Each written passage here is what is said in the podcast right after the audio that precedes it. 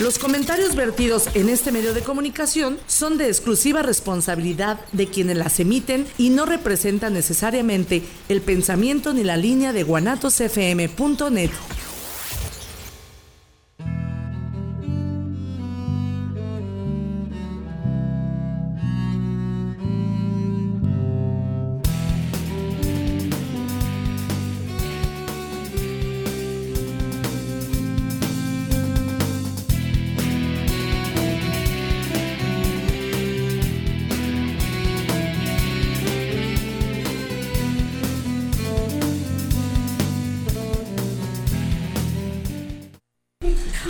buenas noches, bienvenidos una vez más a su super programa Cuestionándonos. Los saluda Ani Casian, espero que ahí en casita se encuentren muy bien o donde quiera que nos escuchen, ¿verdad? Isaac, ¿cómo estás? Muy bien, gracias. ¡Qué pinche milagro! es que me fui de pinta. Todo muy bien. ¿Todo muy bien? Sí. ¿A dónde? ¿Pinta a dónde o qué? Ay, me fui de pinta. Ay, compártenos. no. Ay, bueno, eh, tuve muchos pendientes, tuve mucho trabajo, eh, citas en horario. ¿Tú qué sabes esa onda de los astros y esas cosas? Ay, Dios mío. Este. Digo, mucha gente le echaba la culpa al eclipse tú que tuvimos.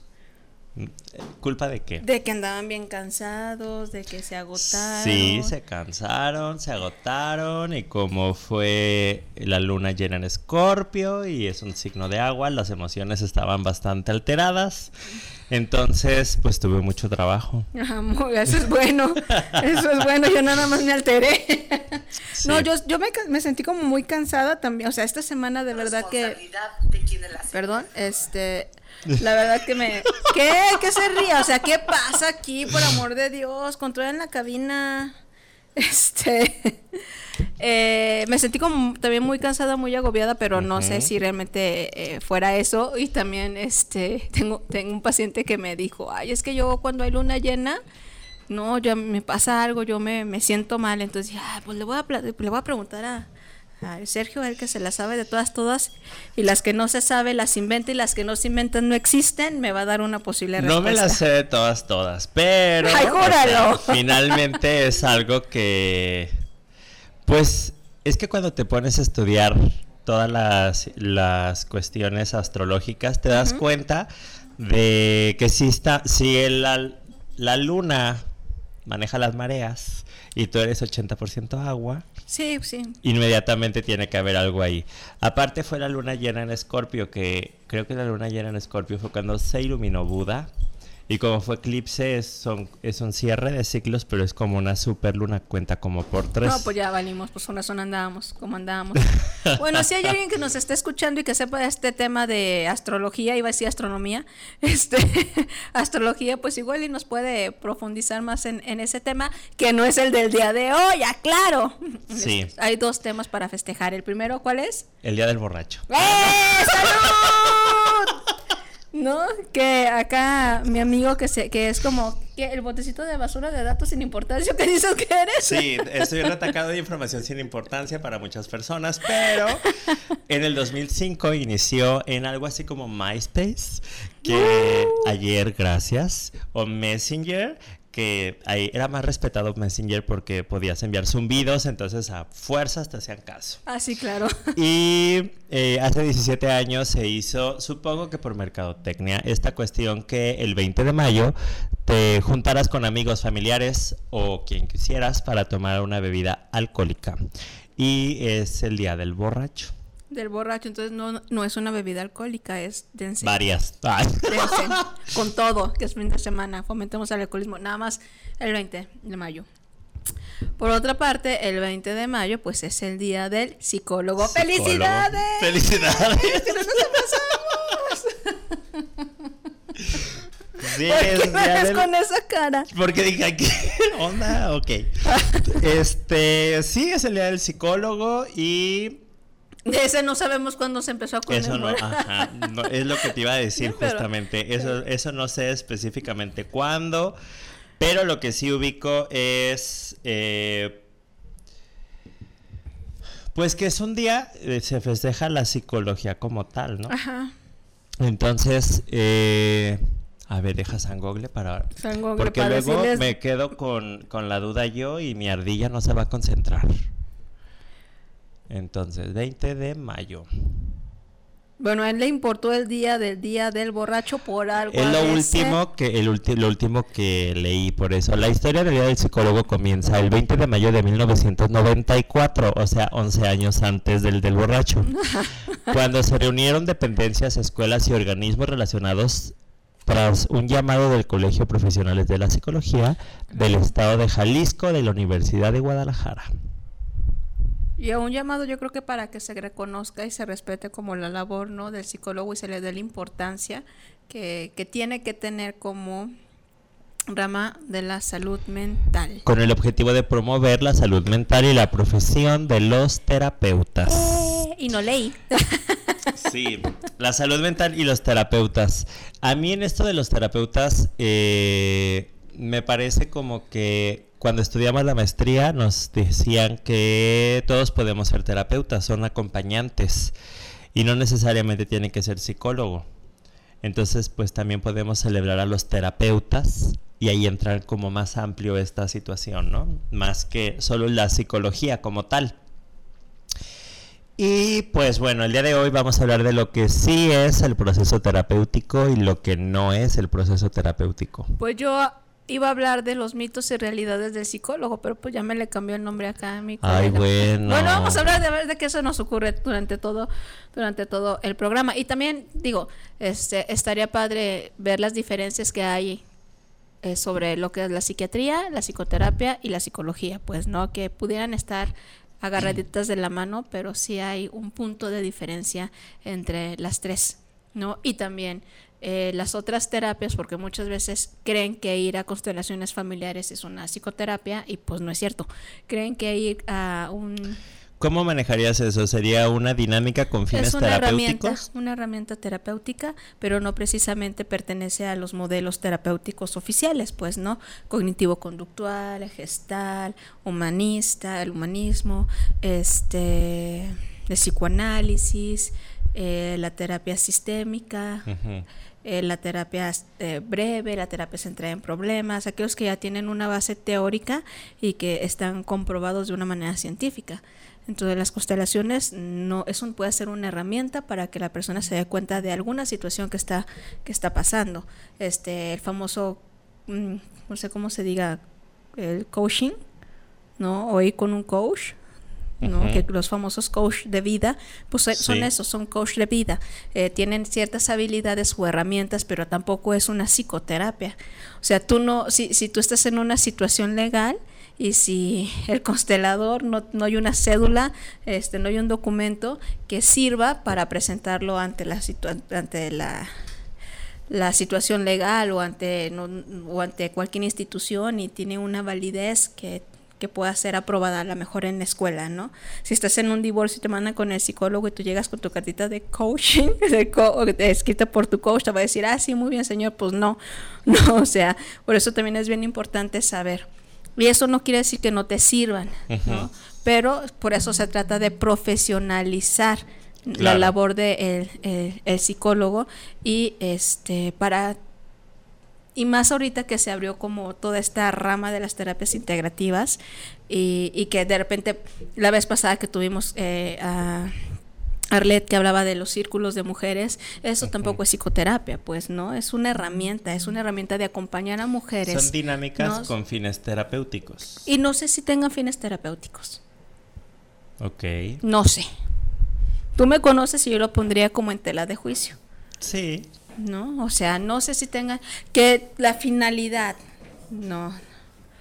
Tuvieran fines terapéuticos eh, o psicoterapéuticos si hubiera un psicólogo, ¿no? Un psicoterapeuta haciendo este tipo de cosas. Cuando estábamos, o sea, yo refiero mucho a la maestría porque el, el maestro Sergio Vázquez decía que todos podían ser terapeutas. Todos habíamos sufrido lo suficiente y habíamos podido resolver cosas en nuestra persona para poder acompañar a otra persona en su propio proceso. Entonces, eh, sí entiendo que cuando alguien constela puede ser que no le quede introyectado la resolución del problema, pero le puede dar luz a trabajarlo en terapia de otra manera. Sí, es una técnica terapéutica. Es una técnica. Y si es la terapia como tal, es que todo es terapéutico. Finalmente. Todo pasa por algo. Pues tú eres terapéutico, pero todo es psicoterapéutico, cariño. Ay, sí, bueno, es que cuando me hablas acerca de el título, la cédula, la profesionalización y todo eso, pues podríamos ver, por ejemplo, que estaba Doña Panchita, que era eh, chamana, bueno, mujer de salud, bueno, chamana. Y los que la investigaron, finalmente, ella hacía cirugías con vidrios de botellas rotas y hacía cosas en la materia que eran inexplicables para la ciencia realmente. Pero sí funcionaba. Y luego... Bueno, cuando ya es tu último recurso de fe, te va a funcionar. ¿Qué? ¡Me odia! Me está viendo con cara de te odio. Ay, no te odio. Nada más me quedo pensando en lo que estás diciendo y digo, ok, sí. Sí, es tu último recurso de fe, sí, pero hay más allá de la fe. Pues sí, pero que, o sea, es el día del psicólogo, ¿no? De las terapias holísticas. Ok, regresemos a la parte psicológica y ubiquemos el 80% de los casos, finalmente, cuando estás hablando de, tienen que ver con la crianza, tienen que ver con papá, mamá, tu historia de vida, tu forma, tu formación como tal. Y que tiene que ver con un entrenamiento y con estudios, pues, ¿no? Para ser psicólogo no es así de, ah, ya, ya, yo, y, lo puedo platicar. Yo cuando entré a la licenciatura en, psicología... Yo llegué tarde. Él llegó tarde, no, no, no, no, no sabe él esta parte, ¿no? O sea, éramos como mil. Ay, no es cierto, éramos como treinta. Eh, entonces, eh, ah, hubo un maestro que empezó como a preguntar que por qué querían ser psicólogos, ¿no? Entonces, una, una compañera decía, yo quiero ser psicóloga porque tengo una estética y me dicen que doy unos consejos bien padres. Toda la gente me cuenta sus problemas, entonces yo les aconsejo qué hacer, ¿no? Y, y, y, por eso me metí a estudiar psicología. Yo, ah, ok. Entonces yo dije, voy a, voy a ver el manual de consejería 1. ¿No? Bien, vamos bien. Y luego, ah, es que a mí me gusta ayudar a la gente. Ah, órale. Bueno, voy a ver, ayuda uno, dos, tres, cuatro, cinco. Bien. Cuando a mí me preguntaron, yo, pues de algo tengo que vivir, ¿no? de algo tengo que trabajar. Ya trabajaba en el DIF y gracias a Dios primero llegó el DIF para poderme pagar los estudios, entonces yo decía, bueno, necesito tener herramientas para poder este, sacar el trabajo. Aparte, mis compañeros eran duros, ¿no? O sea, como, ah, esta morra no estudia, ¿qué hace aquí? O esta morra no es nada, ¿no? O sea, o, te invalidan por no tener estudios. Entonces yo en ese sentido, por eso me metí a estudiar este, psicología. El mismo sistema. Ah, donde tú trabajabas. Sí, del DIF. Entonces, ah, ya cuando fue pasando el tiempo, pues yo me quedé esperando el libro de consejería 1 y tac, tras me retacan neuro. Y dije, no mames. o sea, esa materia. Neuro, ¿no? O sea, que la corteza cerebral, los funcionamientos, todo así, que el área de Wernicke y que todo este tipo de cosas, ¿no? Y luego, ah, órale, bases biológicas de la conducta. Ah, ¿cómo? ¿No? Cómo la biología y cómo las hormonas determinan el comportamiento de la gente y cómo poder hacer eh, un diagnóstico diferencial para saber que si tu paciente, en lugar de tener depresión, tiene problemas con la tiroides y yo así de, ah, ¿y el libro de consejería? Nunca llegó. Nunca. Y luego pues estadística. aconsejar. Exactamente, ¿no? Entonces mucha gente piensa que ir con el psicólogo, ¿no? Es porque te va a aconsejar o te va a decir qué hacer. No Ir con el psicólogo es investigar ciertas cosas, hipotetizar, hacer hipótesis sobre la problemática existente. Y ¿Cuál es el término que hay para cuando tú tienes muchas ideas que al final evaden la terapia y el crecimiento personal? No sé. Sí, tú me lo dijiste. ¿A qué horas? Uy, como mil veces cada ratito. Ay, pues hoy se me fue el pedo. no me acuerdo. Cuando te hablo del enneagrama y luego te hablo de constelaciones o te hablo de cualquier otra terapia, tú me dices un término que es para no contactar emociones. Es un mecanismo de evitación. Sí, pero es un, un término. A confluencia. Con, confluencia. La confluencia. Confluencia. Ajá. ¿Eso qué es? Esos son los mecanismos de evitación de- en la barrera de contacto que revisaste en la terapia gestal. Ay, pasé de noche esa materia. Sí. Así como, bueno, pero eso ya no es dentro de la psicología, pues, ¿no? Ya es en el área de especialización, ¿no? Entonces, eh, yo dijera que nosotros como psicólogos, pues no damos consejos, no estudiamos No. consejería. Y también tampoco estudiamos, yo cuando, cuando estábamos en la licenciatura, no estudiamos esta parte de este las cuatro heridas de la infancia. ¿Son? Cinco. Ah, ni me las sé. Las cinco heridas de la infancia. No, no estudiamos eso, ¿no? No. Estudiamos personalidad. Sí, en entrevista No. cuando yo le dije al paciente respira, la maestra se cagó de risa y me quería reprobar. Pero para mí era muy fácil decir, ay, pues respira, a ver, relájate, respira. Y nada, y Claro, exhala. ni nada, exhala. Porque no sé qué hacer contigo. Sí, literal, pues estaba estudiando. Pasa, y- porque bueno, pues, en verdad, como estudiante, pues te meten en la pinche cámara, cámara de Gesell. Y era como, ¿Qué voy a hacer? respira. Inhala y exhala, todo muy bien, sin problema. Entonces, ah, Parte de lo que a mí me llama la atención de la psicología es que tardó mucho en hacerse una ciencia claro. porque no hay un A más B igual a C. No hay mamá adicta, papá trabajador, hijo mujeriego. O sea, no, así no es esto. Sí hay perfiles específicos de crianza y hay lealtades con mamá y con papá y entonces podemos obtener de ellos formas de ver la vida. Sin embargo, eh, la personalidad, yo creo que toda la vida he tenido la misma personalidad que tengo. Mis traumas han ido evolucionando junto conmigo, he resuelto mucho.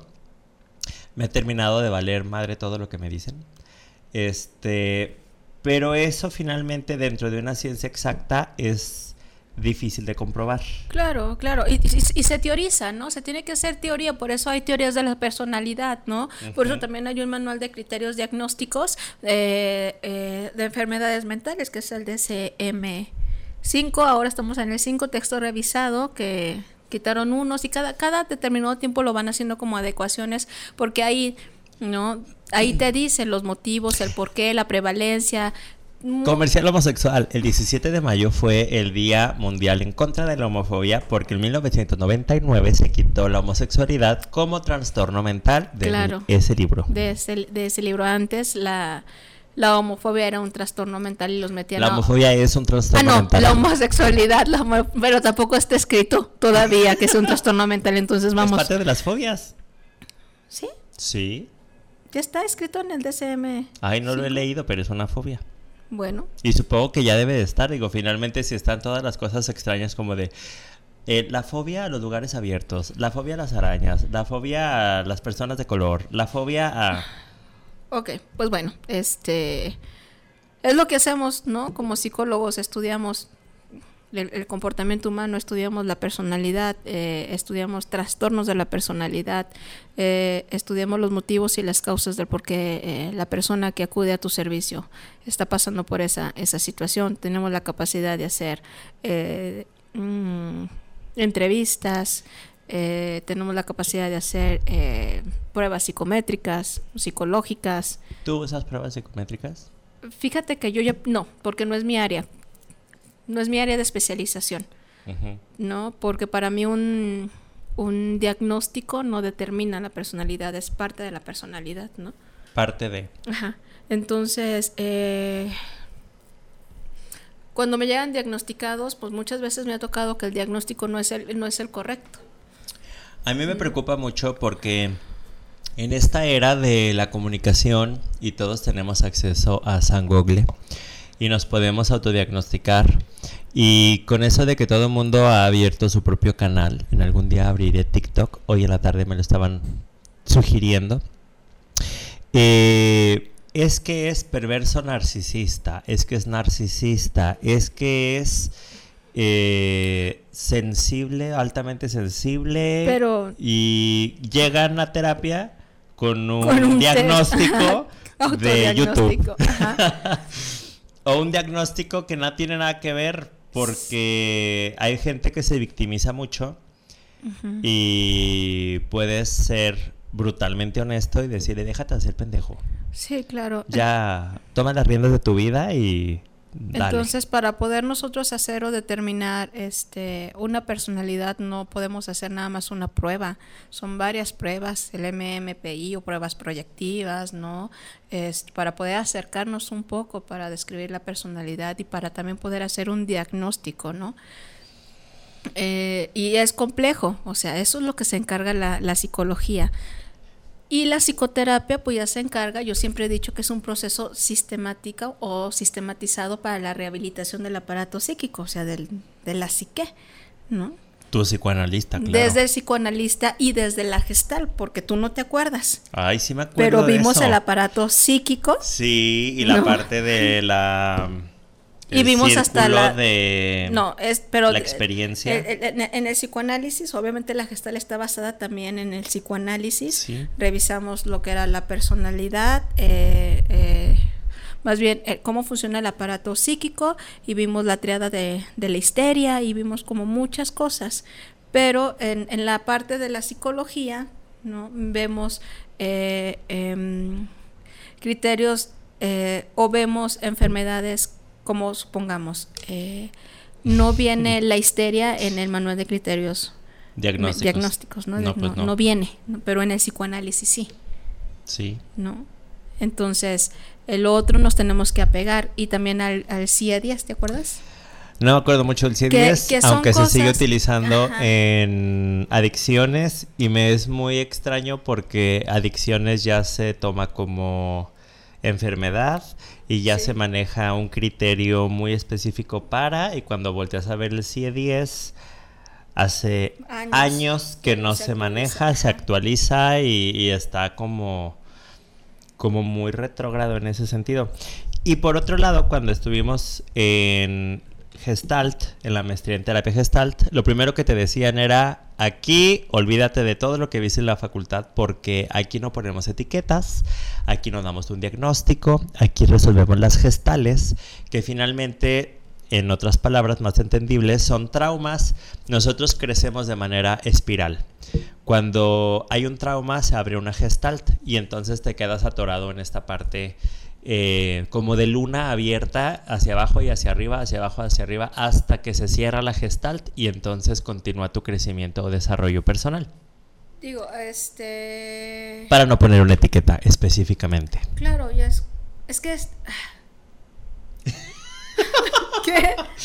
Tu cara de nefasta. sí, es que yo soy como muy, muy teórica y a mí me gusta teorizar como muchas cosas y Sergio es como muy práctico y eso no quiere, porque de repente él va a tener un punto de vista diferente al punto de vista que yo, que yo tengo, porque yo soy como muy gestar como muy ortodoxa, pues. Cuando trabajé con eh, Lucy, Lucy, una compañera de la licenciatura, que ella hizo maestría en cognitivo conductual, no.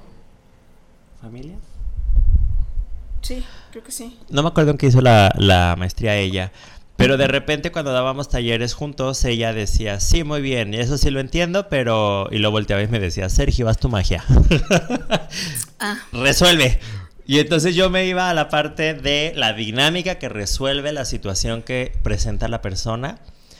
Y, y esas dinámicas que tienen fines terapéuticos sí. y, es que resuelven. La onda está en que nosotros somos más psicoterapeutas que psicólogos. Sí, claro. ¿No? Eh, es, es, ahí donde de repente se puede, nos podemos confundir, ¿no? O sea, un psicólogo no tiene las habilidades que nosotros tenemos como psicólogos. Oh, bueno, exacto. Lo que pasa es que la psicología como tal es el doctor que a todo le tira y a nada le pega. Es el que sabe de infantil, pero es una especialidad. Y si no estudiaste la especialidad, sí lo sabes porque lo viste en desarrollo pero al final es una especialidad que lleva un montón de cosas. Claro. Que todas las especialidades empiezan a, profundizar en cosas. Yo digo que la, que la psicología es una, es, es, una telaraña que te atrapa. ¿no? ¿La psicología? sí. Porque luego te da, o sea, yo así me sentí, ¿no? Como, como el bicho atrapado en la telaraña, decir, ¿y hacia dónde me voy a ir? Porque vimos tantas cosas, como esa red, ¿no? De, yo me acuerdo que ahorita que estoy estudiando la maestría en educación, mm, no me acordaba que en la licenciatura vimos educación especial. Claro. ¿No? Entonces, no me acordaba que me, que, me, mm, que tenía como un tratado de Salamanca donde se firma por primera vez la educación especial y que se le toma como en cuenta, ¿no? Entonces me metí así como al baúl de los recuerdos y, vimos tantas cosas, vimos educación especial, ¿no? Vimos psicología educativa, psicología laboral, vimos social, ¿no? Y luego vimos los enfoques eh, terapéuticos que hay. Entonces, yo me sentía como atrapada, en verdad. Y ya me di, me, di cuenta que cuando sales de la carrera dices, es que... Mm, a todo le tiro y a nada le pego. Ajá, o sea, que, es un bagaje siento que no sé nada realmente, porque no me especialicé en nada. Cuando a mí me preguntan, yo trabajo adicciones, porque son los últimos cinco años de mi vida. Trabajo sexualidad, porque saliendo a la carrera trabajé en MexFam y estuve cinco años ahí. Y la terapia como tal, me especializo solamente en adultos, adolescentes a veces, pero no es como que me guste mucho. Eh, bueno, tuvimos los invitados adolescentes y claro que sí me sentí identificado, trabajo bien con ellos, pero así tengo esa parte de no porque es adolescente, todavía no tiene muy fijas algunas cosas y yo sé que si muevo algo, el resultado puede no ser tan bueno. Que al contrario, a mí me encanta trabajar con los adolescentes por eso, porque todavía su, su, su cerebro es como no está todavía con esa rigidez del adulto, ¿no? Sino que todavía se puede ir adaptando. Y te vuelves manipuladora. Eres. Ya, yo sí soy. Eres. Prefiero manipular a adultos que adolescentes. No, yo prefiero que los adolescentes se construyan como adolescentes sanos y eh, ayudarles a lidiar con, con, la familia, con problemáticas, ¿no? Pero yo sí. Bueno, yo me, me dedico mucho más a la parte adulta porque siempre he pensado que los adultos convivimos con más personas que los adolescentes y cuando convivimos con tantas personas de repente puedes llegar a la oficina y tener un día pesado porque te levantaste de malas y le bases el día pesado a todos tus compañeros de la oficina. Hay personas que atienden a muchísimas personas, sean servidores públicos o no servidores públicos, finalmente tienen contacto con muchas, muchas personas. Y la vida me ha llevado a, a atender ese tipo de poblaciones. Digo, en el 2000 14 yo estuve trabajando para Sistecosome, la Alianza y en una escuela privada de camioneros y entonces yo escuchaba la problemática de los camioneros y yo decía, cuando aprendí a, a manejar estándar, fue como, ah, se me traban los pies.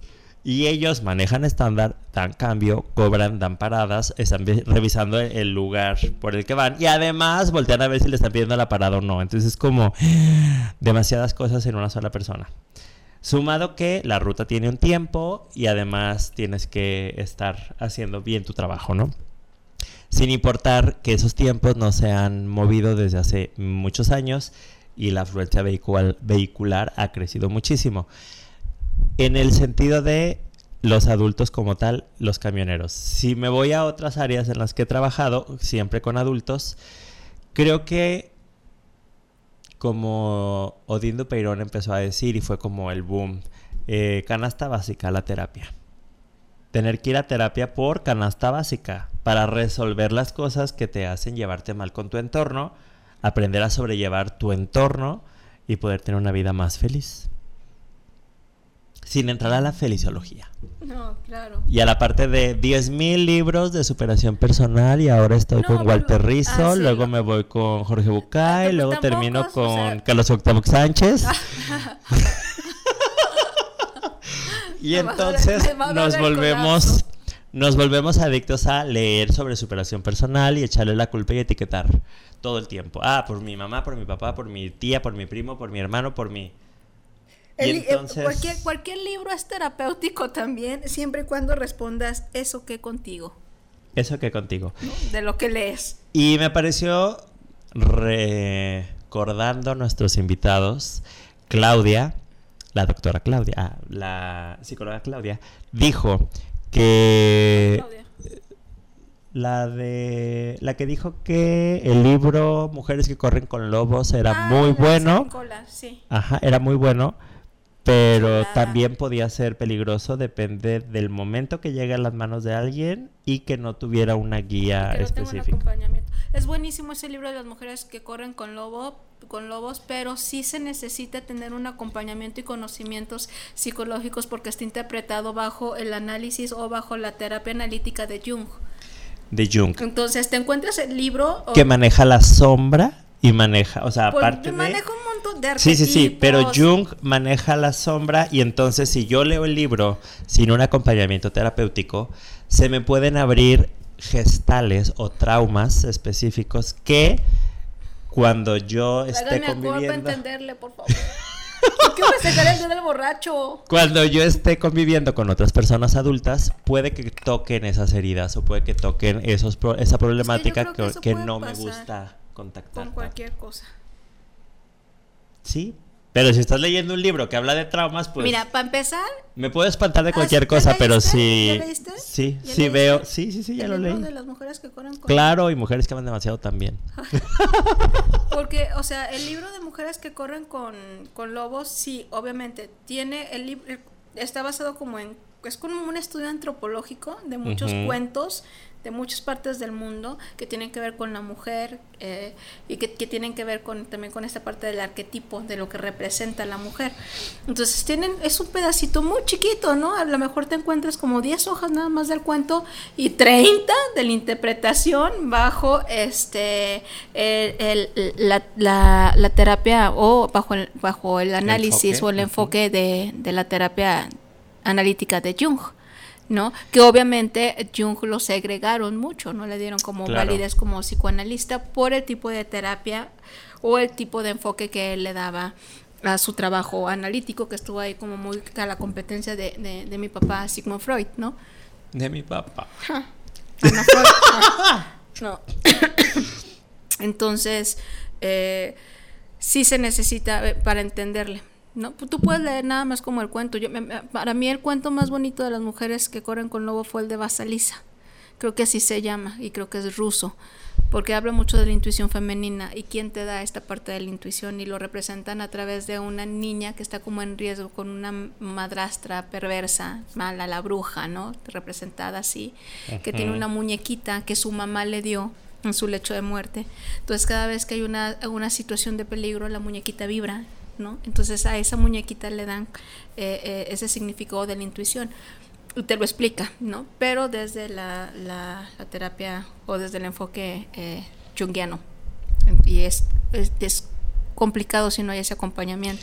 Es que justamente eso iba a mencionar yo. Es complicado si no hay un, un seguimiento, un acompañamiento, porque cuando yo leí el libro, yo ya había hecho la licenciatura. Ujú.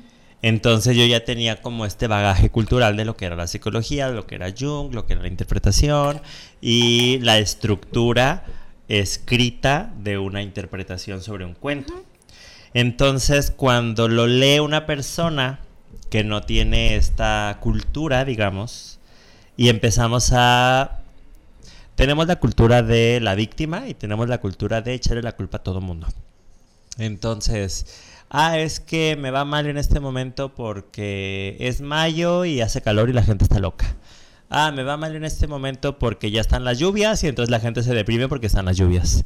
Ah, me va mal porque es octubre y están las fiestas de octubre y toda la gente quiere ir a gastar a las fiestas de octubre aquí en Guadalajara nada más. Y entonces es una forma de victimizarte.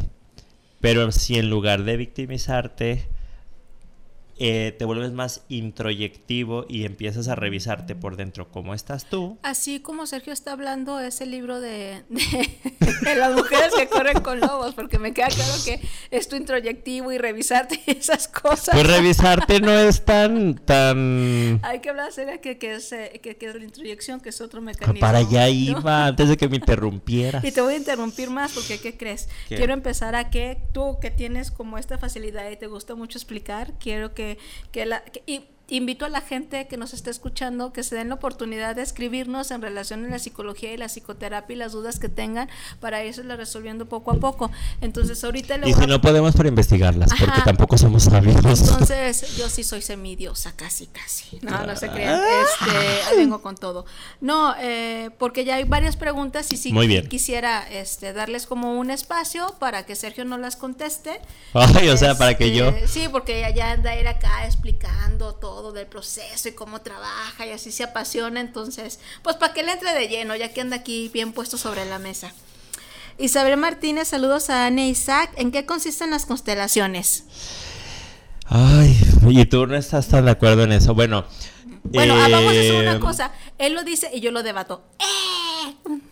Ok, las constelaciones, Bert Heringer, el padre de las constelaciones, maneja que cada familia tiene un alma y esa alma, así como las constelaciones de las estrellas en el cielo, cada personaje de nuestra familia tiene una posición y cuando nosotros interpretamos el alma de la familia, podemos tener cinco personas y entonces agarrar cinco familias, una familia de cinco elementos y entonces agarrar cinco personas, colocarlas en diferente posición y si nos comunicamos con el alma de la familia, las personas empiezan a hacer movimientos dicen cómo se sienten, contactan con la energía de esa persona y mi queridísima terapeuta Jackie, ella no le gustan las constelaciones porque eh, hay un debate fuerte ahí.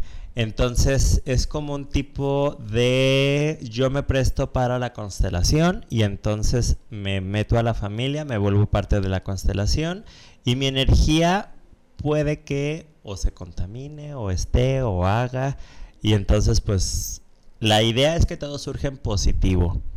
Yo no tengo esa especialidad, nunca he estudiado eh, constelaciones, como tal.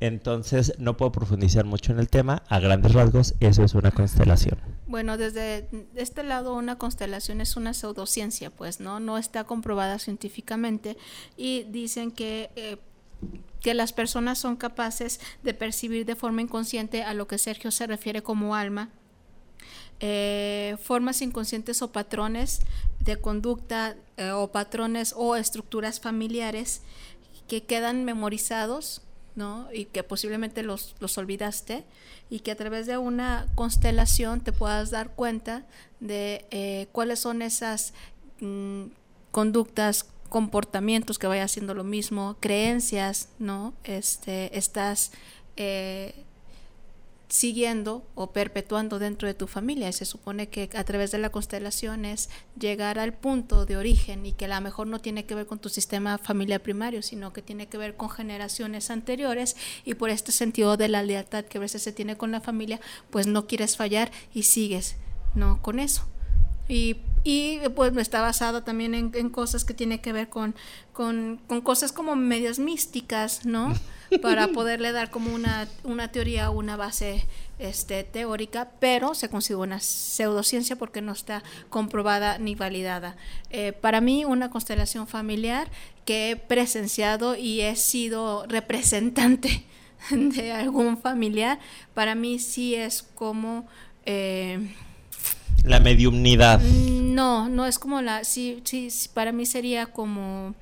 Híjole, se va a escuchar muy feo y, espero no. Es más, si se escucha feo, me va a valer que venga el constelador, lo invito a mi programa para que me quite el juicio que tengo, ¿no?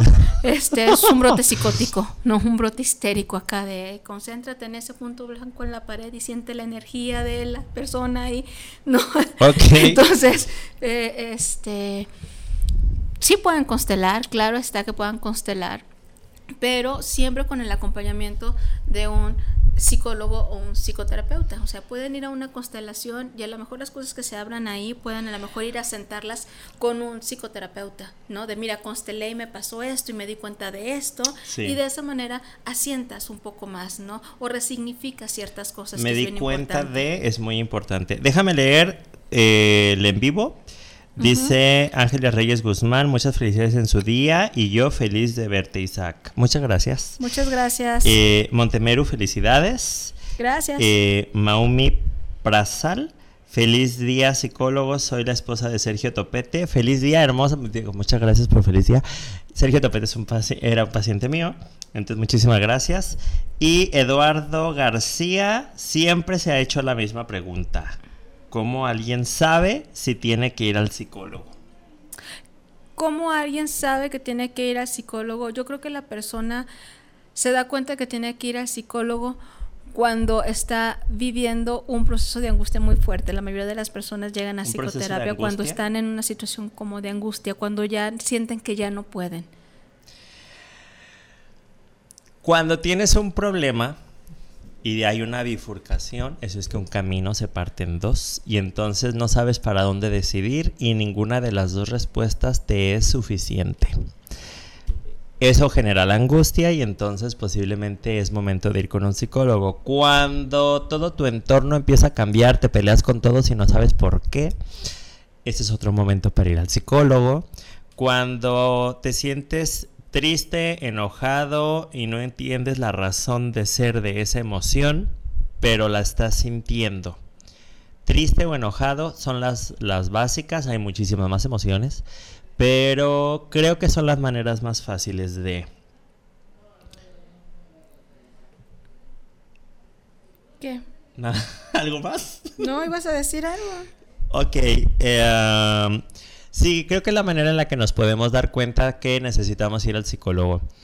Eh, yo voy a contar muy poquitito de, mi experiencia cuando llega alguien a primer, a primer la primera terapia de alguien He tenido pacientes que llegan y me dicen, me mandaron y no sé por qué, pero aquí estoy. Y yo así de, ah, ok, siéntate, bienvenido. Y hay personas que llegan ya con una decisión tomada y quieren que se respalde esa decisión, pero no entienden cómo. Entonces, quiero que me des tú el permiso de la decisión que yo ya tomé, pero no me quiero sentir culpable después de esto. Entonces es como, ok, a ver, siéntate, empecemos a armar tu tema de terapia, porque no se puede tomar una decisión así como de la nada. Eh, y. A ver, di, pues, felicidades, chiquito hermoso, en tu día, saludos. Es por lo que te dio risa. ¿Por qué crees que no ando acá de metiche con él? con el Facebook, no sé quién seas, pero ya le di tus felicitaciones a tu chiquito hermoso, porque fíjate que no quiso leer tu comentario. ¿Eh? No lo quiso. Y luego Eduardo García dice, ok, ok, entonces tengo que ir con un psicólogo para saber si tengo que ir con un psicólogo o no. No, no. No precisamente tendrás que ir con un psicólogo para saber, ¿no? Hay cierta sintomatología que, que puedes estar sintiendo Que sabes que ya no es, eh, ya no es adaptativa para ti, ¿no? Como puedes pasar por una depresión, puedes pasar por, por, una, por una ansiedad, puedes tener ataques de angustia, ¿no? O uh, panic attack, lo que se llaman así. Eh, de repente eh, sientes que algo te va a pasar, sientes malestar en general, ¿no? O empiezas a tener muchos conflictos, o estás atravesando por una pérdida, por un duelo, y sientes que no puedes con eso, entonces es el momento adecuado para ir a, con el psicólogo o a una psicoterapia. Y también un psicólogo te puede orientar, o un psicólogo no precisamente es que te va a dar psicoterapia, es que te puede orientar, o a lo mejor nada más necesitas una orientación, una asesoría, ¿no? O, o de hecho ni necesitas un psicólogo, a lo mejor necesitas un psiquiatra, que está también esa, esa, esa opción. O O pues. O pues. Bueno, Igby Barroso, feliz día para mi psicólogo favorito. Y Fátima Íñiguez, saluditos de parte de la doctora. Doctora tiene aquí una cita, todavía no sabemos cuándo, pero... Cuando se dé de perro. Ay, tendré que ver. No sé. Hay que investigar, tiene que haber. Con eso que se puso de moda mucho esto de los perros. Bueno, Fátima, me encanta que, que nos estés viendo. Y Fátima, déjenme les cuento una historia macabra. Estábamos en mi casa un viernes. Sí. Un viernes. Después del programa nos fuimos a mi casa. ¿No era jueves? bueno, no me acuerdo qué día era. ¿Era viernes? ¿Saliendo ah. de aquí nos fuimos para allá o mm, qué? No, no me acuerdo qué día era tampoco. Jueves. Sí, era jueves. Jueves. total que mi gato estaba súper mal y yo les dije, ay, mi gato llora muy feo. y entonces terminamos en en la casa de la doctora para acercarla y llevarla a la veterinaria porque tuvieron que sondear a mi, a mi gato. Pero, doctora, la mejor. Sí, muy bien. Entonces. Entonces seguimos con Manuel Vélez. Saludos para el programa Cuestionándonos. Es muy interesante el tema que están teniendo. ¿Qué opinan de las regresiones? Es otra herramienta terapéutica. Es una herramienta terapéutica, pero para mí, ay, es que yo sí quiero muchas cosas y no me gusta manejarlas, porque cuando yo hago una, si hacemos una regresión, no yo las haga, cuando hacemos una regresión, de repente me dicen, las regresiones a vidas pasadas, ay cabrón, primero arregla la que tienes ahorita, no te vayas para atrás, o sea, eh, es que a lo mejor mi problema viene de más atrás, ok, si tu problema viene de más atrás podemos regresar y revisarlo, pero para mí es bien importante que vayan con profesionales, con gente que de verdad sepa hacer las cosas, porque en las regresiones, si me voy a revisar una vida pasada, se pueden activar cosas, lealtades, contratos kármicos, que al final de cuentas, si no saben de qué estamos hablando, pues no es tan bueno. Ok, yo qué opino de las regresiones. Bueno, se trabajan con las regresiones a través de estados alterados de conciencia. ¿No? Entonces, a través de un estado de conciencia se pueden activar huellas némicas que tengas en tu inconsciente. Y una huella némica la puedes confundir con un recuerdo, con una experiencia, con una vivencia. Sí es una técnica, pero se tiene que regular y se tiene que trabajar con un especialista, un, alguien que esté especializado y certificado en regresiones y hay varios tipos de regresiones. Sergio ya habló de regresiones a vidas pasadas, que es como, bueno, este, forma parte no de lo psicológico, pero sí de las demás terapias como integrativas holísticas, ¿no? Dentro de la maestría nosotros hacemos sueños en sueños, ¿no? Eh, y, y, tienen que ver también con esta parte de trabajar a través de los estados alterados de la conciencia. Manejamos como respiraciones, que es holotrópica, holotrópica, que ese tipo de respiración también te va a generar un estado alterado de tu conciencia y a través de ese estado alterado se puede sacar mucha información, entonces el terapeuta tiene que saber qué hacer con esa información, ¿no? Para poder eh, regresarla, ¿no? Acomodada, ¿no? Y regresártela y cómo tú la vas a, acomodar o colocar dentro de ti. Entonces, sí es un tema delicado porque por ahí vemos también a, muchas personas que hacen como regresiones o que juegan con el inconsciente y después dan espectáculos, dan shows y este ah, habrá que... Que revisarlo. Que, Muy bien. Eh, Mario López le responde a Eduardo García, cuando te ponen necio en hacer una pregunta, tienes que ir al psicólogo. Josué Corcuera, tengo una chatarra que ocupa terapia, Sergio. ok, muy bien. Y... Ah, ¿Vas, a, abordar, ¿Vas a, a, decir algo más? Ok. Diana Robles, saludos para cuestionándonos. Yo he ido, yo he sido de la idea que ir al psicólogo es de locos y no es así. Efectivamente, no es así. Es demasiada la ventaja de ir a terapia como para que se limite solamente a los locos. Es para resolver problemas. Es que, eh, eh, y también que es un loco, ¿no? Todos estamos locos. y un ratito de locura, hay locura todo. Hay enfermedades mentales, ¿no? Claro. Y eso no te hace ser loco. Pero por eso no estoy loco. Andrés Alvarado, saludos a cuestionándonos desde Eagle Pass, Texas. ¡Qué bonito que nos ven desde allá! Es mito que ir con el psiquiatra es porque ya estás loco o es realidad. Eh, mm, es mito.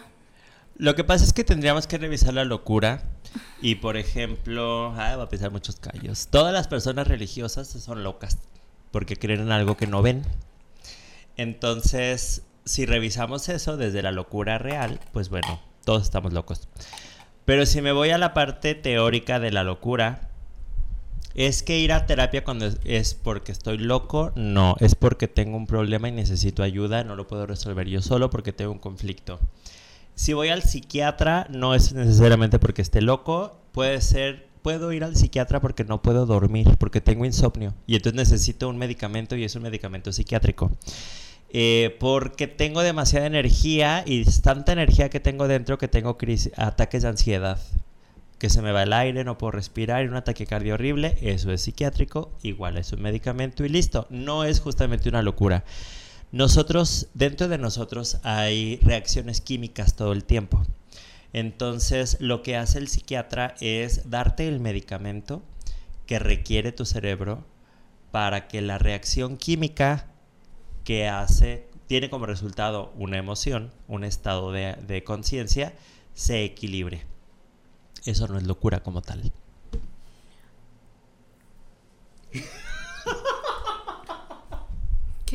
Bueno, es que eh, entendiendo que el cerebro es un órgano, como todos los demás, el cerebro se enferma, así como te da diarrea, así como te da gripa, ¿no? Así como también este se enferma y a la hora de que se enferma, bueno, pues hace este, pues un, un, ¿cómo se dirá? Un cambio total en tu comportamiento, ¿no? Y obviamente estos cambios se tienen que, que estudiar y se tienen que evaluar, ¿no?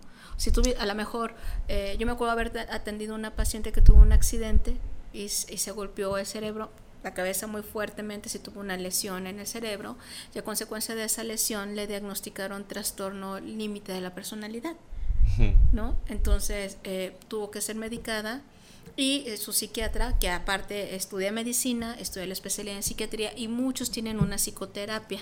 ¿no? Aparte tienen, son psicoterapeutas, entonces te dan, te, medican, como bien lo dice eh, Sergio, para poder hacer que tu cerebro químicamente tenga la función adecuada y obviamente tu comportamiento y tus emociones también lo sean, ¿no? Hay enfermedades como eh, la esquizofrenia, como la bipolaridad, que es el trastorno eh, maníaco depresivo, como una depresión endógena, ¿no? O una, una, depresión este, mayor ya de mucho tiempo que con nada más la psicoterapia no puede salir adelante y que necesitas ya de fármacos y una vigilancia médica, pero eso no es estar loco, eso es pasar por un proceso de enfermedad, como cualquier, otra, enfermedad, ¿no?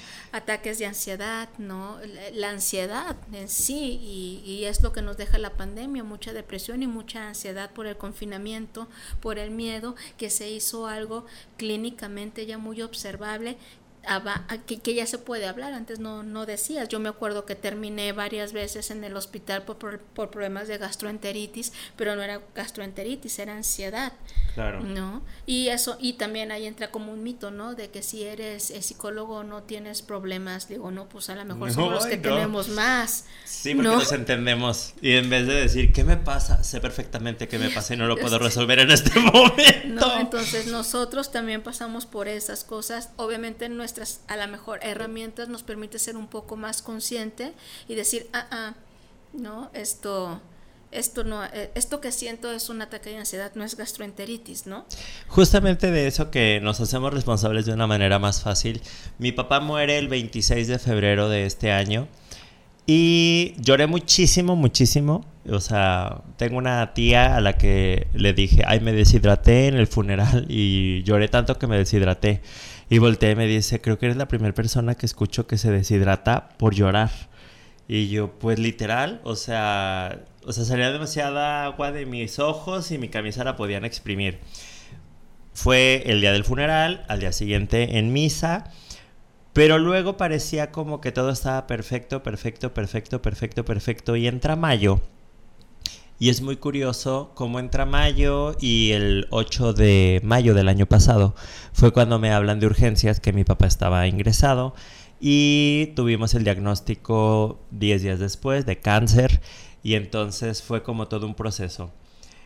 Muere el 26 de febrero y yo apenas ahorita me estoy sintiendo en crisis de emocional justamente y me parece muy importante mencionar cómo nuestro aparato psíquico, nuestro cerebro, se enferma y cómo nosotros lo enfermamos. Yo quiero vivir un proceso de cambio eh, en mi alimentación y me llama mucho la atención eh, las dietas eh, cetogénicas. Y entonces cuando yo hablo de esa dieta, esa dieta te mete en cetosis como tal. La cetosis metabólica es cuando tu cuerpo eh, requiere los carbohidratos, pero no estás comiendo carbohidratos, entonces caes en un proceso de ansiedad, literal. Esa dieta tiene que ir acompañada con eh, un proceso, porque te va a dar ansiedad y tú la estás provocando.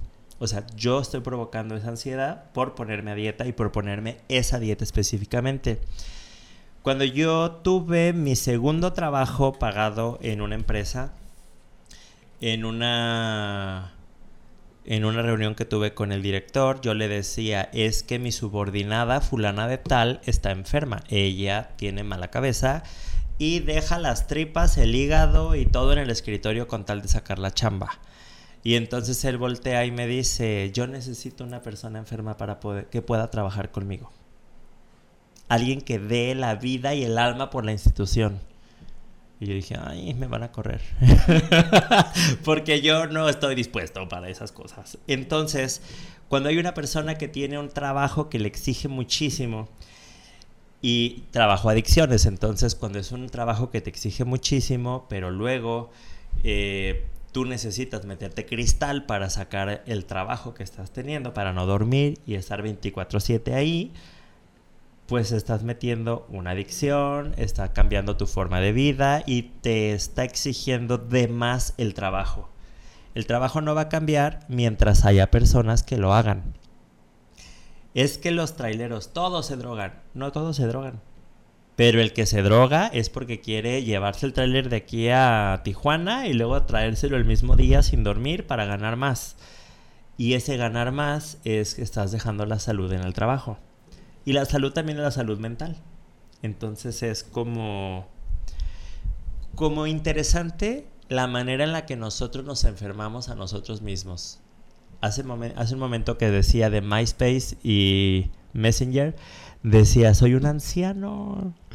¿Cómo es posible? Eso ya no existe y me fascinaba MySpace. Y entonces, ahorita, yo me acuerdo lo que fue ser adolescente en los noventas y ponerte un gel que tenía brillitos y eso era como wow demasiado. O una crema que tenía glitter y también era wow demasiado. Y de repente ahorita ver los filtros de belleza que existen en las cámaras, en las redes sociales, filtros de belleza de Facebook. No sé, yo no uso. Facebook, Instagram y todas esas. Y digo, Qué pesado debe de ser ser adolescente en este momento donde el nivel de belleza es como exacerbado. Y no nada más de adolescentes, ¿no? O sea, de cualquier persona en ese sentido cuando, o sea, tienes filtros que te quitan las manchas de la piel, las arrugas y entonces te dan lo que lo que te dan la imagen que siempre quisiste tener, ¿no? La ceja perfecta, las pestañas, o sea, ni siquiera necesitas maquillarte para tomarte una foto con los filtros. Pero no existe, no es real. No, no es real, ¿no? Y entonces... Y entonces tener muchos amigos en Facebook es igual a ser rico en el Monopoly, no te sirve de nada. No te sirve de nada, es como esa parte como de nada más generar o hacer un alter ego, ¿no? Claro, un alter ego, algo que no existe. Algo que no existe, nada más mostrar lo que quiero que vean de mí. Eh, Fátima, déjame, déjame digo lo que dice Fátima al final. Sí, claro, que dice ir al psicólogo. Eh. No es mi ego, que tú vas a hablar al respecto ir al psicólogo es lo mejor, y más cuando el psicólogo se vuelve tu mejor amiga. O sea, y no es su ego. no, porque no de todo el mundo soy mejor amiga en ese sentido. Es que al final hubo esa química de personalidades que digo, wow, sí, qué genial. Pero se da con una persona que ella cuando llegó conmigo ya tenía tomada la decisión. ¿De ser tu amiga? No, de, por lo que fue a terapia llegó directamente a decir, quiero esto. Y yo dije, ay, siéntate, sí, buenas tardes. y me llamó mucho la atención eso. Finalmente, yo me llevo bien con las personas que toman decisiones de esa manera porque yo soy muy Saturna, o sea, soy muy directo, cuadrado en ese sentido. Ana dice que yo no discuto, me paro y me voy. Entonces, me agradó mucho su manera de ser y pues sí, literal, fue genial. Muy bien. ya, pues, síguele. ¿Qué pues, más? Síguele tú. Déjame ver en WhatsApp cuestionándonos. Ah, que había una, una pregunta que si este decía José Luis Castro, saludos para el programa, con una regresión puedo curar heridas de la infancia. Dándole tu tema. ¿Heridas de la infancia? ay, es que Finalmente, con una regresión. Finalmente puedes curar la herida de tu infancia o la herida que quieres, que crees tener de origen en tu infancia, la puedes curar con el simple hecho de decidir. Con terapia. ¿No? Decidir curarla, este te puede ayudar, claro. Bueno, en terapia se dan las herramientas para que tú cures esa herida. Eh, en el libro de Luis Bourdieu de las cinco heridas que no te permiten ser tú mismo, que es traición, humillación, rechazo, abandono e injusticia, se menciona que tienes la herida primaria y luego se hace la confirmación de la herida. Entonces, en el momento que yo tengo una herida primaria, yo tengo el rechazo, entonces, como tengo la herida de rechazo, yo rechazo bastante. Por eso no discuto, me paro y me voy. Bueno, como yo no creo en eso de las heridas de la infancia, de que te puedo decir que puedes tener Ay, las trabajas, claro que Claro que no trabajo heridas de infancia, o sea, no me pongo con ese librito, no, de las cinco heridas de la infancia, o sea, el ser humano no puede estar reducido a cinco, a cinco heridas de la infancia. No es que esté reducido. Obviamente no. Yo no estudié eso en la licenciatura, no venía el libro acá de cinco heridas de la infancia. Hay, hay problemas que tienen origen en la infancia. Hay problemas de origen en la infancia y que muy posiblemente te dejan marcado, te dejan una huella. Mm, son los problemas o ese origen tiene que ver con la personalidad, pero no creo en estas cinco heridas de la infancia, no es mi línea. Por eso digo, que él conteste. Y eso no quiere decir que yo esté en lo correcto, no, tampoco quiere decir que Sergio esté en lo correcto. No, son posturas diferentes porque todos los psicólogos somos diferentes y nos manejamos eh, de manera diferente, con formaciones diferentes. Aunque Sergio sea, también haya estudiado la psicoterapia gestal, es muy diferente cómo lo maneja él a cómo la manejo yo. Claro. Y eso no quiere decir que estemos bien o que estemos mal, simple y sencillamente somos diferentes en nuestra práctica. Yo creo que lo que José Luis expresa cuando dice una herida de infancia es una manera en la que él nombra la situación. Si hablamos de las cinco heridas de infancia o hablamos del enneagrama, son nueve, nueve personalidades diferentes, es una manera de describir la situación, es descriptiva y lo que te ayuda una vez que describes es para ubicar cuáles son tus mecanismos de defensa que se activan y entonces aprender a trabajarlos y tratarlos. ¿Cuáles son los, nueve los nueve eneatipos? ¿Te acuerdas? Pues del 1 al 9. Ay, nómbramelos. El 1 qué significa? Yo soy 3, ¿no? Pero ¿qué significa? y te, porque este, en una ocasión llegó una paciente conmigo y me dijo angustiadísima, oye, es que, ¿qué crees? Eh, me diagnosticaron y yo, ¿con qué te diagnosticaron? O sea, así, ah, ¿cuál fue tu diagnóstico? ¿Me puedes entregar este tu diagnóstico? Y era un diagnóstico del enneagrama. ¿Del enneagrama como tal? Sí, y ella angustiadísima preocupadísima porque le había salido un eneatipo no sé qué, con ala no sé qué y no sé qué y súper preocupada porque ya pensaba que iba a ir con el psiquiatra. Era, ¿cómo te explico que eso no tiene validez? ¿No? ¿Cómo te explico que, que, eso es como otra teoría aparte, ¿no? Sobre el comportamiento y la personalidad del, de la persona, pero no es un diagnóstico que te vayan a hacer válido en ningún lado, ¿no? Entonces, por eso yo soy como bien cuadrada en ese sentido y, y pues la psicología ha luchado mucho por ser una, una, una, ciencia y muchas veces se confunde. O sea, es una herramienta. Está padre trabajar con el enneagrama. Yo he trabajado con el enneagrama, pero como una herramienta de apoyo. Yo he ido a cursos de enneagrama, ¿no? Como herramientas de apoyo, pero no son herramientas o no son eh, eh, enfoques o psicoterapias. Es que son herramientas y si ella llega con la angustia y todo porque fue a un lugar y no le dio seguimiento y tiene un diagnóstico por, se me hace como, ah, muy bien, siéntate, trabajemos tu angustia y explicar lo que dice ahí, porque lo, el enneagrama describe, no sentencia. Entonces yo digo, soy 3, sí, claro, el 3 por lo general quiere ser 8, el 3 es el sol.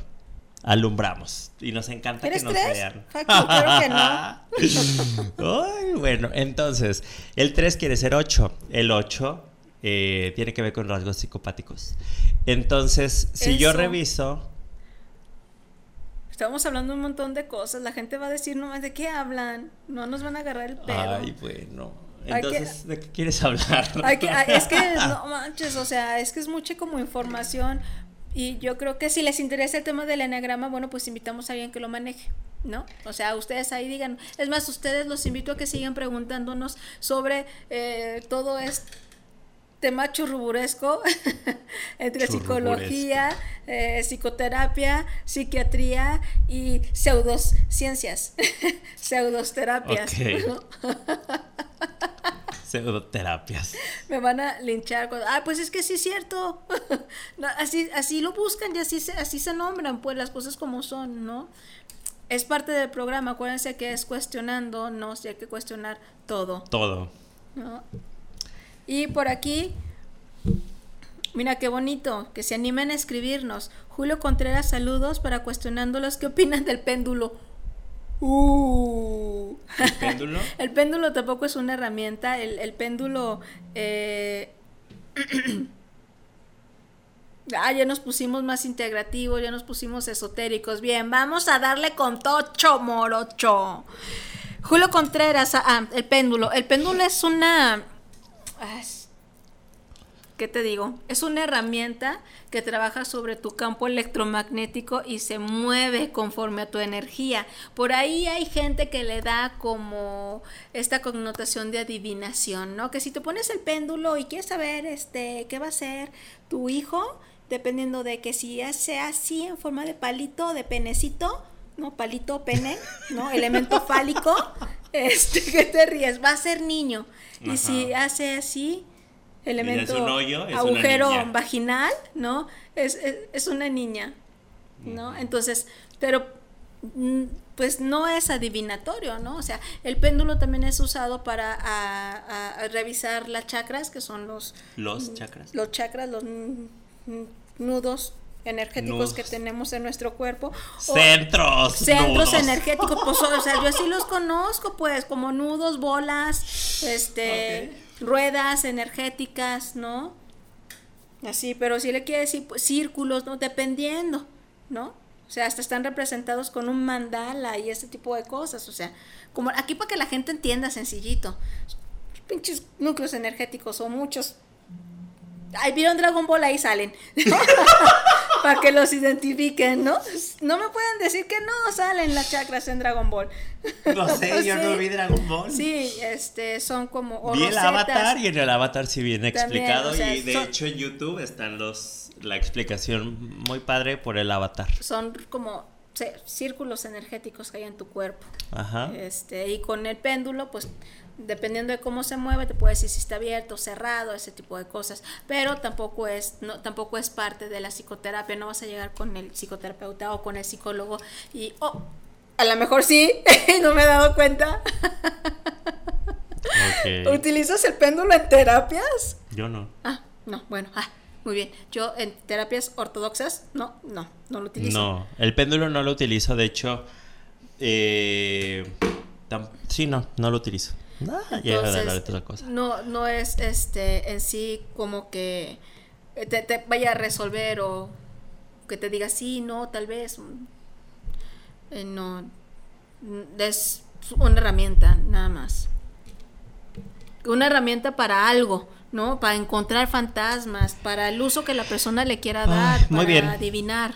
Juan Manuel Ortega Saludos, los escucho aquí en Guadalajara. Me gustaría curar heridas de infancia. Me han dicho que el Reiki es buena opción. ¿Creen ustedes?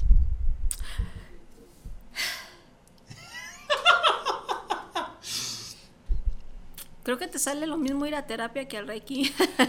bueno, el Reiki es una eh, terapia basada en la filosofía Zen, en la filosofía oriental este, hay varios tipos de Reiki, este, hay hasta Reiki angelical, hay un Reiki, el que yo conozco que es el del maestro Usui, que fue el que estudié, que no parece pues, pero pues sí lo estudié. no parece. No parece. Bueno, no estábamos hablando de Reiki, cuando déjame pongo acá en mi onda Zen.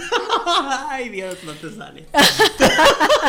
sí me sale, ¿no? Y ya te puedo hablar bien del Reiki. Se supone que, que, el Reiki es una técnica de eh, energética ¿no? que trabaja con la energía universal.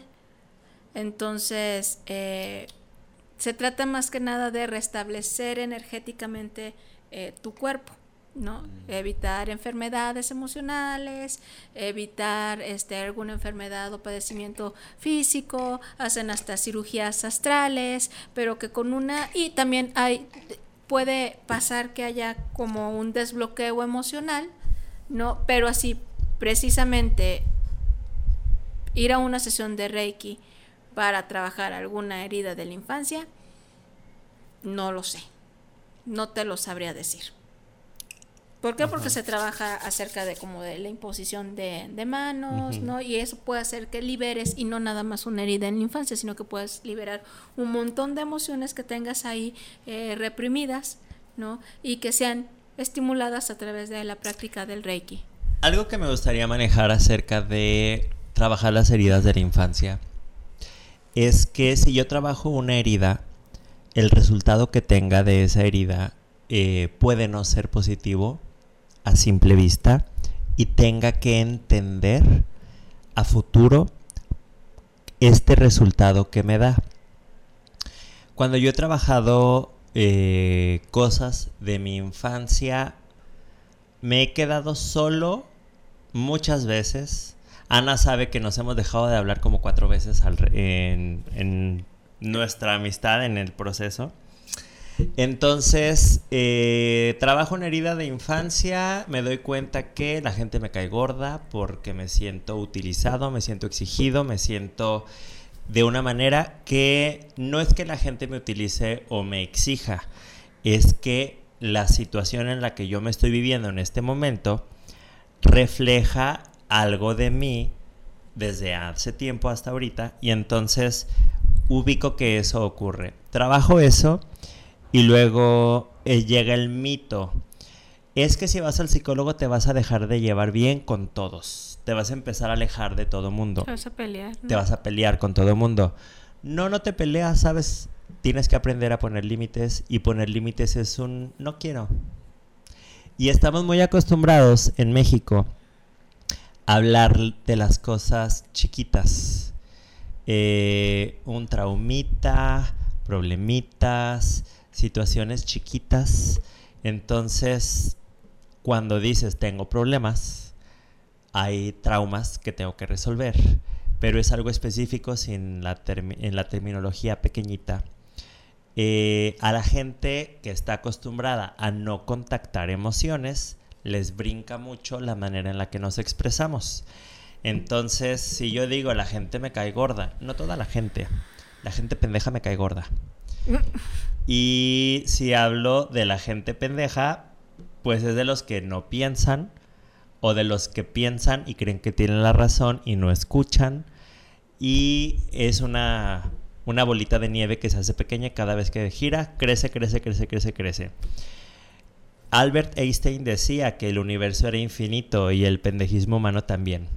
Y del primero tenía sus dudas. Pero el segundo no. Entonces, cuando revisamos justamente heridas, todas las heridas tienen, cuando yo tengo un mecanismo de defensa, es porque yo estoy conviviendo en un entorno hostil. Cuando el entorno cambia, porque la gente crece, porque se, se, terminó de pagar el carro, la casa o lo que hacía que el entorno fuera hostil, finalmente si yo continúo con el mecanismo de defensa por mucho tiempo, deja de ser un mecanismo de defensa para pasar a ser un mecanismo de ofensa. Y lo que hace es volver hostil el entorno. Porque es, es la manera en la que yo me sé comunicar o yo me sé manejar. Si voy a terapia, puedo darme cuenta que manejar la hostilidad de esa manera no es tan sano a poner un límite y decir no. ¿Por qué? Porque no quiero. No, porque eso sobrepasa lo que yo quiero hacer en este momento, en esta relación. Y es solamente poner un límite. ¿Quieres decir algo? Voy a seguir leyendo saludos. Ok. Salvador Encarnación, muchas gracias por mi quesabirria de la mañana y mi quesadilla de eh, con rajas. saludos para los dos, un buen programa, un abrazo. Uciel, Luciel de mi vida y de mi corazón, qué bueno que nos estás viendo y escribes, te mando un abrazote. Y dice, sí, en Avatar está mejor explicado que como lo explican ustedes. Gracias, vean Avatar. Vean Avatar. no, no dijo lo último, pero sí, sí tiene, sí tiene razón. Y bueno, es que, pues, ¿qué les digo? Hay como muchas teorías en relación a, la, a, a, estos temas de la psicología o de las heridas de la infancia, posturas diferentes. Este, Sergio y yo somos los opuestos en color, ¿no? Obvio. En, todo, ¿no? Entonces él teoriza de una manera algún punto y yo teorizo como de, de otra manera y no lo expreso para no o sea, que no, que no pareciera que no estoy de acuerdo en lo que, en, en lo que él dice o cómo lleva su práctica. Simple y sencillamente es, insisto, son puntos de vista uh, diferentes. Yo puedo pensar que muchas de las series, o la herida de la infancia, ¿no? Tiene origen con el temor a, a no ser visto, ¿no? A no ser uh -huh. amado, a perder el amor de tus padres, ¿no? A sentirte abandonado. Eh, y que tiene que ver con eso, Más que nada. Entonces, eh, obviamente, trabajo la infancia no desde eh, la teoría de la infancia, pues no de las heridas, las cinco heridas de la infancia, sino lo trabajo desde otra desde otra forma, a lo mejor un poco desde la narrativa, ¿no? A lo mejor un poco desde el desarrollo de la personalidad. Justamente yo platicaba con un paciente eh, acerca de sus miedos y sus temores, ¿no? Porque me decía que no se podía ir a dormir si no revisaba su casa, que estuviera bien cerrada y si no revisaba a, abajo de la cama. Entonces él, él, él, sufre de ansiedad. Y de repente yo le decía, ¿y para ti qué, qué era mmm, revisar debajo de la cama? Y me decía, pues imagínate, era un niño. Yo le tenía miedo a que me saliera el exorcista. Sea, ni, si, ni, ni siquiera él pensaba en esa parte que, que hay alguien o que no nos vayan a asaltar o puede haber una persona abajo de tu cama. O sea, para él era una experiencia terrorífica tener que ir a revisar cada una de las camas para ver si no había alguien. Y para él que, eh, que en la etapa de esa, de esa infancia no en la etapa de la infancia, pues posiblemente estaba en la etapa del animismo donde él cree que Spider-Man y que el exorcista y que Freddy Krueger y todos esos este eh, mmm, monstruos, ¿no? Este existían. Entonces a él le daba mucha angustia tener que, que asomarse debajo de, de la cama y lo hacía porque su mamá se lo pedía y lo hacía porque para evitar un castigo, ¿no? Entonces, desde ahí eh, empezamos a, a, teorizar. No sé cuál sería la, la, herida de la infancia en este caso, ¿no? Desde tu perspectiva. Para mí, ahí también tiene mucho eh, el origen de, su, de sus miedos, ¿no? Entonces, y en relación a los mecanismos de defensa, pues utiliza el, el mecanismo de defensa, que es la, la, represión, ¿no? Que es, es, ese mecanismo donde hace que reprimas esos, esos eh, recuerdos dolorosos para salvaguardar tu identidad, tu yo, ¿no? Tu aquí, tu ahora, tu experiencia en el mundo. Entonces, no van emergiendo uh, de esa manera, sino que todos somos un mecanismo de defensa caminando y se instaura uno con otro dependiendo de la situación en la que estés. Un mecanismo de defensa también puede ser esta parte de la agresividad, ¿no? Eh, como lo decíamos, la, la agresividad, eh, la represión, la, la introyección, o sea, hay muchos y también se teorizan. Freud describe unos, Lacan describe otros, eh, en, en, la gestal también se describen algunos y otros enfoques como la teoría o el enfoque cognitivo-conductual no habla precisamente de que sean mecanismos de defensa, o, no, pero sí habla acerca de ideas y de creencias irracionales ¿no? que, es, que, que te están generando algún tipo de malestar emocional. Eh, y, así esto, ¿no? Entonces, cada uno, dependiendo de lo que estudie, o cómo lo estudia y cómo lo entienda y también cómo lo pueda él trabajar a nivel personal porque si es algo que se requiere dentro de una maestría es mucho pues tu proceso terapéutico no tu proceso personal más que a lo mejor leerte todos los libros también es que tú tengas avance y que vayas creciendo personalmente porque también por ahí dicen el paciente llega hasta donde el terapeuta tiene eh, trabajado algo más Mm, ¿De ese tema? No, de lo que quieras. de que te mandan saludos y esas cosas. Oh. Ay, aguas con la mesa. ya. Ay, perdón, es que ahora me pusieron aquí abajo un tubo. Eh, no, pues creo que. Fátima, te está preguntando cuáles son las cinco heridas. Así la contesté. Las cinco heridas sería traición, rechazo, humillación, abandono e injusticia. Y esas son las heridas básicas. Pero pues, digo, finalmente son maneras de describir las cosas. Cuando revisamos eh, teóricos, pues unos son traumas, otros son eh, implantes energéticos, otros son gestales abiertas y pues así. Sí. Sigan preguntando. Ay, muy bien. Bueno, eh, parte de los mitos de la terapia sería que, oiga, ¿en cuánto tiempo del psicólogo? ¿En cuánto tiempo me arregla? Ujule. Ay, pues si llevas 10 años haciéndote pues, güey. ¿Cómo te arreglo? Ocupamos 10 años. No, finalmente es cuando uno va a terapia a resolver, pone poquitas resistencias, pero cuando uno va a terapia a que le soben el lomo, a que le digan que todo está bien y a que crea que en verdad todo está bien, pues tarda mucho en resolver, literal. Sí. Por aquí tenía yo algo en relación a Julio eso. César Hernández, feliz día y saludos. Saludos, Julio. Saludos, Julio César. Pregunta algo, Julio, ándale. Ándale, pregunten todos, pregunten. Hay que hacerlo como dinámico esto. Ay, estoy buscando algo, pero no lo encuentro. Sigue platicando. ¿Sigo platicando? Pues sí, de lo que quieras. Este. Tengo un pergamino de cuatro páginas en Word. no, ya, ya encontré.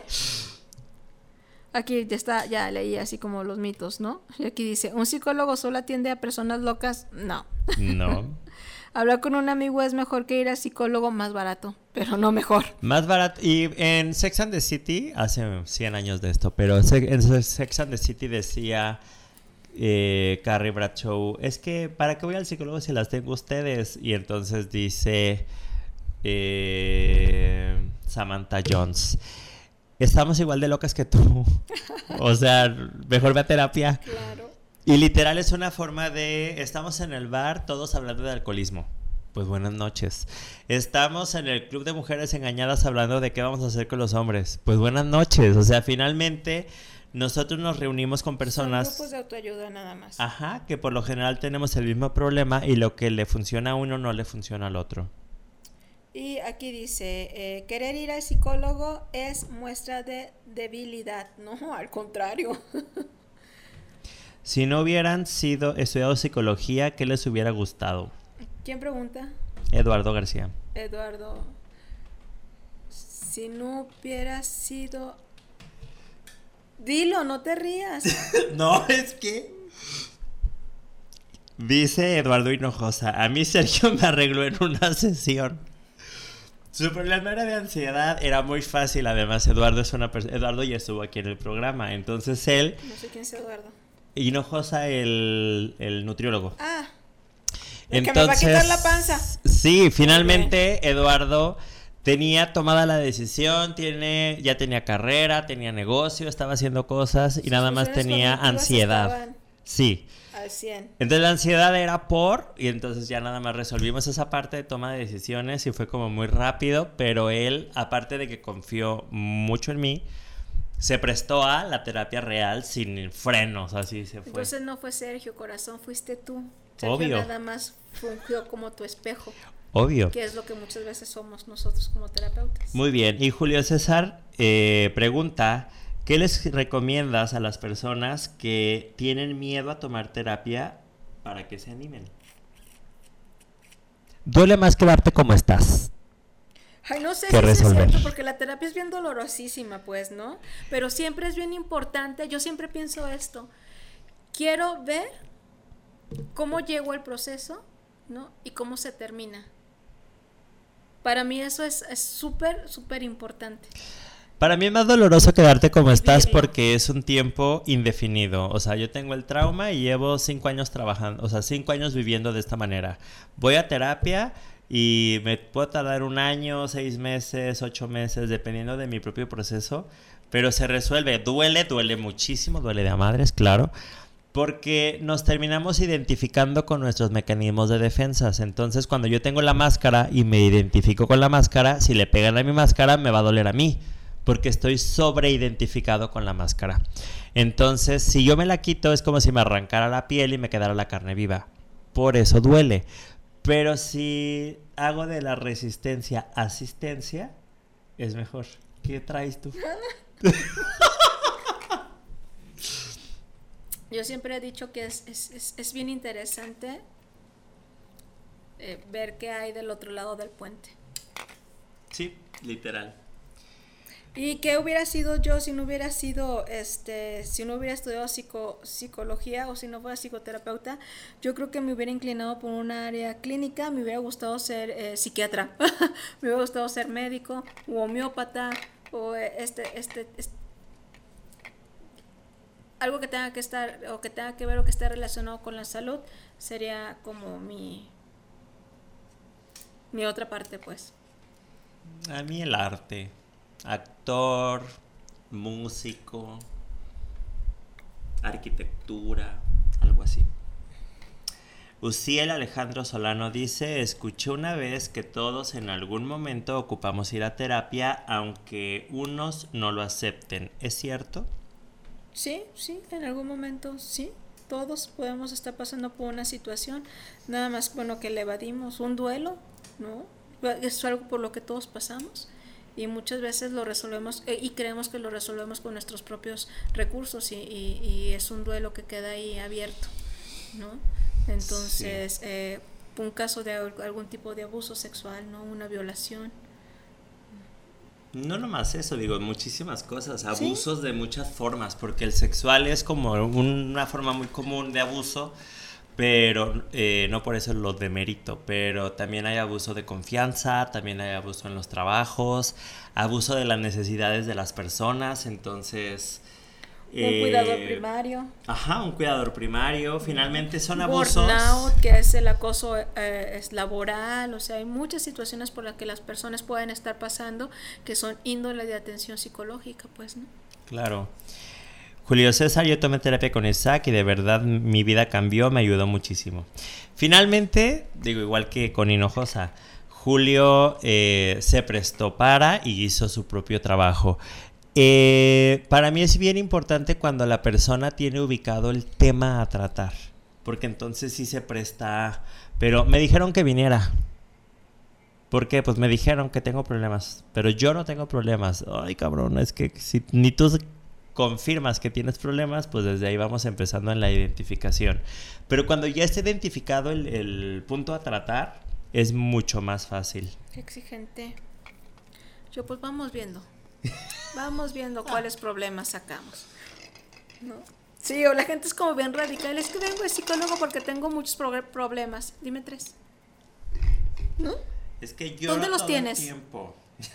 Yo se pregunto, ¿dónde los tienes? Dime tres problemas nada más. De esos problemas que tienes, dime tres. Y a veces ni siquiera pueden configurar uno, ¿no? O lloro todo el tiempo, lloro muy bien. ¿Vas a llorar de 6 a 7 todos los días? Ay, no. Pues llora todo el tiempo, de 6 a 7. ¿Ahí en tu consulta? Ay, no, en su casa. En, casa. mi casa, ah, muy bien. tenía, una, tenía una alumna cuando di clases que era psicóloga, que amo y adoro Gaby, que decía, ay, no, imagínate, me llena de mocos. Señora, váyase de aquí a llenarme de mocos a otro lado. Aquí hay otro mito que dice, un psicólogo no puede ayudar porque no ha experimentado las vivencias del paciente. ¿Y tú cómo sabes? No, ese es otro, no, claro, o sea, para eso estudiamos, ¿no? No estudiemos la vida únicamente de ese paciente. No, he hecho tantas pendejadas en mi vida que Dios mío. he hecho tantas cosas en mi vida, tantas pendejadas y he metido la pata tantas veces que digo. No, porque, porque si no he experimentado lo tuyo, pues ahí entonces estamos hablando de otro mecanismo de defensa o otro mecanismo de evitación. claro. Del, contacto. Yo, como persona homosexual, siempre he pensado que los homosexuales tenemos que ir con un psicólogo homosexual. Y tengo cosas muy específicas por la homofobia se da en muchos ramos, en muchas formas y es bien peligroso ir con una persona que sabe manejar las cuestiones mentales y puede introyectar un montón de culpa. Pues yo he tenido casos súper padricísimos Y mis pacientes han sido homosexuales. Sí, pero... Y no soy homosexual. No. Pero soy buen terapeuta. Pero no tienes esa parte homofóbica y por eso hago ese es que yo trabajo con el adulto, no con lo que se con el adulto. Yo trabajo con el humano, no con lo que se coja el humano. A mí qué me importa. ¿No? Sí. Así de sencillo. Muy bien. Ya ni sabía qué iba a decir. Me interrumpiste. Ah. ah. con un psicólogo no puedo ayudar porque no está experimentando las vivencias del paciente. No, es que si está experimentando las vivencias del paciente necesita terapia psicólogo. ¿No? Porque puede hacer un mal manejo, porque se puede dar a la proyección y decirle a tu paciente cómo resolver esa problemática, ¿no? Como él le gustaría haber resuelto su eh, propia, problemática. no que está representada a través del paciente. Entonces ahí aguas, no, no Trabajando adicciones, a mí me decían, ¿cómo le haces para trabajar con tantas personas y que no te afecte? Y yo, pues el pedo es de ellos, no mío. ¿No? Pues, o sea, O sea, trabajo porque el pedo es de ellos, no mío. ¿no? Y, y, si hay algo, porque también es cierto, o sea, hay historias que te pueden mover, somos humanos, trabajamos con humanos y la vulnerabilidad duele y ver al otro vulnerado, ¿no? Y vulnerable también te puede doler, ¿no? Puede. pero puede que no. Pero si te duele, ¿no? Ve y resignifica ese dolor con tu eh, supervisor de terapia, que siempre es bueno tener un supervisor, como esta parte de una visión más elevada que la tuya para que sepas si no, cómo estás llevando ese caso y si vas por la línea adecuada. Yo sí soy muy tendiente a eso, pues, ¿no? Todo el tiempo estamos en terapia, ¿no? Digo, yo estoy en terapia todo el tiempo, yo veo a mi terapeuta una vez a la semana y sigo trabajando cosas y cuando llega un paciente puedo decir, sí, a él lo puedo trabajar así, así, así, así, así. Y de repente cuando refleja cosas que yo no tengo tan trabajadas, corro con mi terapeuta y trabajo lo que me refleja el paciente. Y es esa parte de la supervisión, ¿no? Estar arriba de... Y también es parte de la formación que nosotros tenemos, ¿no? Con esta parte de, supervisión de casos, de revisión de casos, vas tú y exhibes el caso, realmente no exhibes al paciente, te exhibes a ti mismo y a tus herramientas terapéuticas y ahí es donde está lo bueno.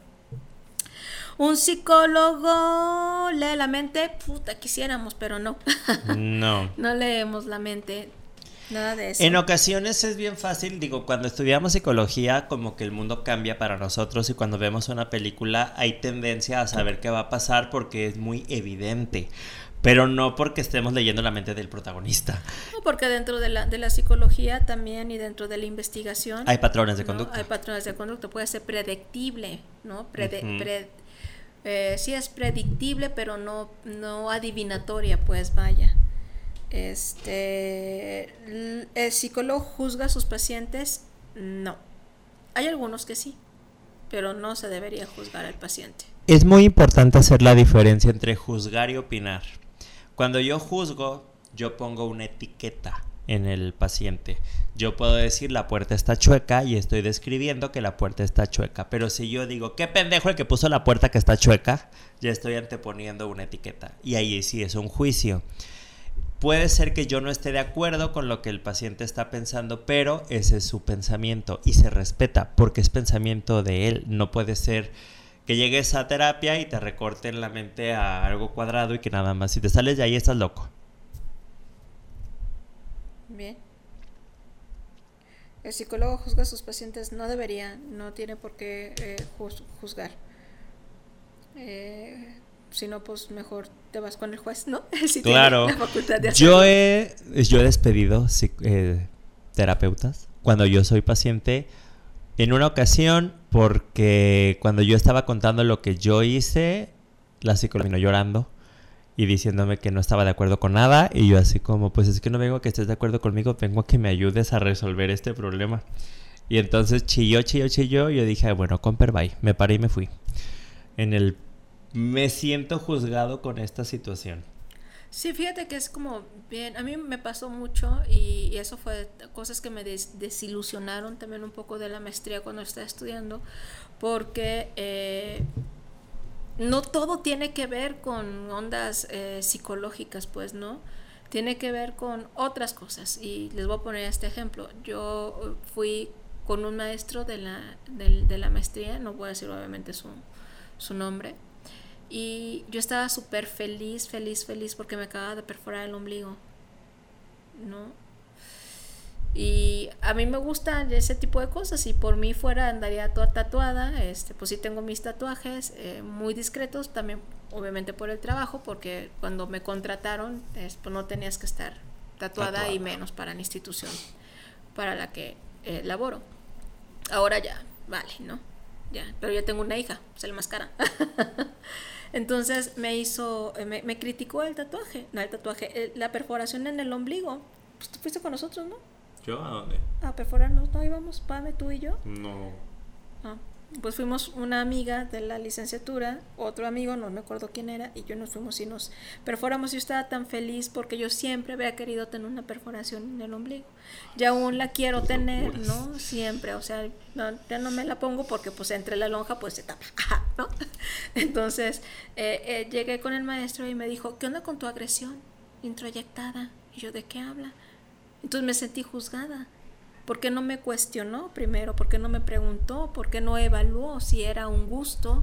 ¿no? Algo que tendría que ver a lo mejor con la tribu con la que me familiarizaba en ese momento, decir, a le, le gusta, ¿no? O sea, está familiarizada con eso de los piercings y este tipo de cosas, ¿no? O sea, su, su, su cultura en ese momento está ahí. Simplemente recibió un juicio porque él, para él, para él, ¿no? Lo interpretaba que era una forma de, de, agredirme, de, de, ofender mi templo, mi cuerpo, ¿no? Entonces, híjole, ese, tipo de intervenciones no me gustaron para nada y entonces yo decidí no ser un terapeuta así.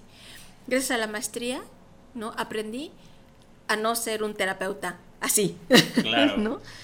Cuando muere mi papá, platicando con Fátima, yo le digo, me voy a hacer un tatuaje ¿De qué tamaño? Pues 38 centímetros por 20 centímetros. Es una víbora. ¿Y eso? Y yo, ay, pues se me antojó y aparte es momento, quiero en este preciso momento y todo. Y Pamela es mi tatuadora, la amo, la adoro. Y duró 10 horas trabajando. Y luego me decía, no manches, parece, no manches, parece que tatuó un muerto, no te mueves. Y yo sentía tan delicioso el en la pierna que es una agresión hacia tu cuerpo. A mí me gustó. Pues sí, por ahí también salen como todas las teorías sadomasoquistas, ¿no? El masoquismo y... Sí, y al final es, ¿qué onda con tu violencia? Pues a lo mejor sí es violento, pero me gustó. O sea, finalmente, no sé el momento en el que lo hice, la forma en la que lo hice, para mí fue placentero. Porque mucha gente hasta se puede endeudar por, hacer, por hacerse tatuajes, que es ahí donde ya no es como cuando rompe con cierta funcionalidad, ¿no? O que por ansiedad te estás cortando, ¿no? Que es el famoso cutting. Eso ya son conductas autolesivas o autoagresivas, ¿no? Que es muy diferente a esta parte de los tatuajes porque es un gusto y, tienen, eh, o sea, antropológicamente son puta, súper antiguos, ¿no? En muchas tribus, los mayas, o sea, se, se hacían, se, modificaban el cuerpo y se, se pintaban de una manera más salvaje que la que se hace ahorita, ¿no? Entonces, hay que sí tener cuidado en este sentido de los, de, de los juicios. Una sola consulta al psicólogo es suficiente para mejorar, ¿sí? Una sola consulta te puede ayudar si funja como una asesoría. Obviamente los psicólogos no son especialistas en psicoterapia, les hace falta estudiar la otra, la otra parte de la formación como psicoterapeutas, no el área de especialización, pero una sola consulta con el psicólogo sí te puede dar claridad sobre la problemática que tienes y claro está que te puede ah, ayudar. Puede ser una asesoría, puede ser una, puede ser una orientación, ¿no? De hecho, eh, si no sabes qué carrera estudiar, puede hacerte un test ¿no? De, orientación vocacional, ya sales con ¿no? Con ese resultado en una sola sesión o en dos sesiones, ya sales con un poco de, de, más claridad de qué es, qué quieres estudiar, por ponerte un ejemplo. Entonces, sí, pudiera ser una, una sesión que te puede, te puede hacer el parillo. Por acá nos dicen, la terapia dura toda la vida, pues quisiéramos, ¿ah? Para que nos paguen toda la vida, pero no, es un proceso, tiene un inicio y tiene un fin. ¿Cuánto va a durar? Pues depende del sujeto. Depende del tema a tratar y cuando el tema se resuelve. Y si no es que se abre otro. Así es simple. Si se abre otro, puede iniciar el otro proceso y continuamos trabajando, pero cuando alguien diga tengo todo resuelto, es como no manches. Digo, qué bueno, ojalá existan personas así. Pero de repente se te presenta una persona que te cae gordísima y dices lo que te choca, te checa. rayos, ¿qué va a salir de ahí? Yo creo que sí, sí, sí depende también de la persona, porque mucha gente dice, bueno, yo encontré sesiones y ya no regreso a terapia, ¿no? O sea, es, es, es, esa parte. Eh, yo tengo pacientes con mucho tiempo, pero regresan por situaciones de la vida, ¿no? Este, pues que eh, me divorcié, o este, se murió mi papá, o este, tuve problemas con mi novio, o eh, o hay pacientes, tengo una paciente de, 60 años que ya necesitamos manejar mucho sus niveles de ansiedad eh, y de estrés. Es una paciente que tuvo cinco infartos cerebrovasculares, entonces hay que cuidar mucho en ese sentido que sus niveles de estrés siempre están, eh, pues se regulen, ¿no? Eh, generando como estrategias para que ella también pueda trabajarlos, porque si angustia por todo.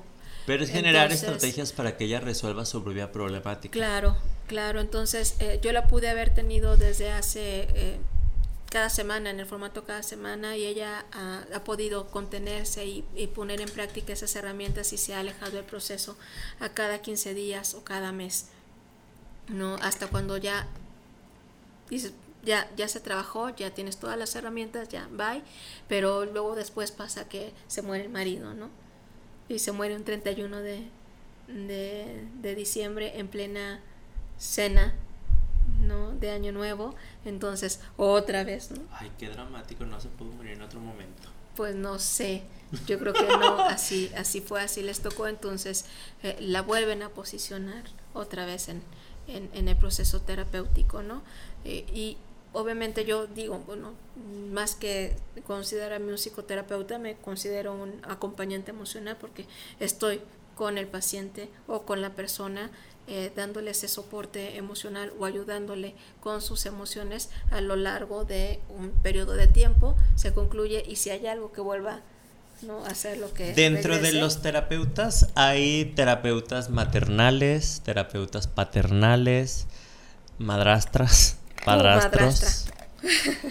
eh, yo no soy sobalomos, me caga, choca, así me repatea sobalomos. Contengo, sí, cuando tengo que contener y soy así como consciente de si estuvo culero lo que te pasó. Pero de repente, siguiente, siguiente sesión, sigue estando culero, sí, ya sé, ya lo trabajaba una vez pasada, pero hay que trabajar en el que sigue después. Y ya después es como un, ay, no, ya no mames.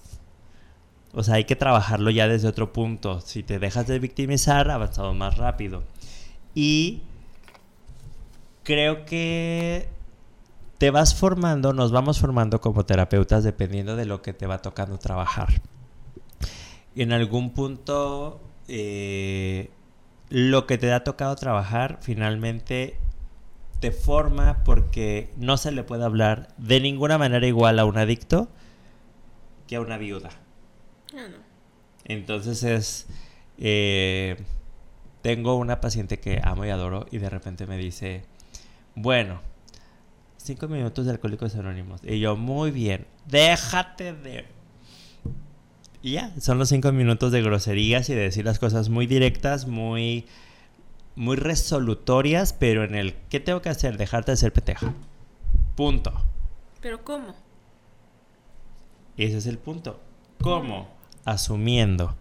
Pero ¿cómo asumo? Toma decisiones. ¿Cómo? Porque muchas veces es, esa parte de eh, tomar una decisión también representa, asumir representa, o sea, hacerse responsable representa muchas cosas, ¿no? Entonces es, es, complejo, ¿no? sí es complejo, pero al final es ser adulto. ¿Cómo? Pues tomando responsabilidades. ¿Qué es eso? Tomar responsabilidades. Ser adulto, ¿qué mamada es esa? Tomar responsabilidades. Todo mundo Aprender a postergar la recompensa, tolerar la frustración.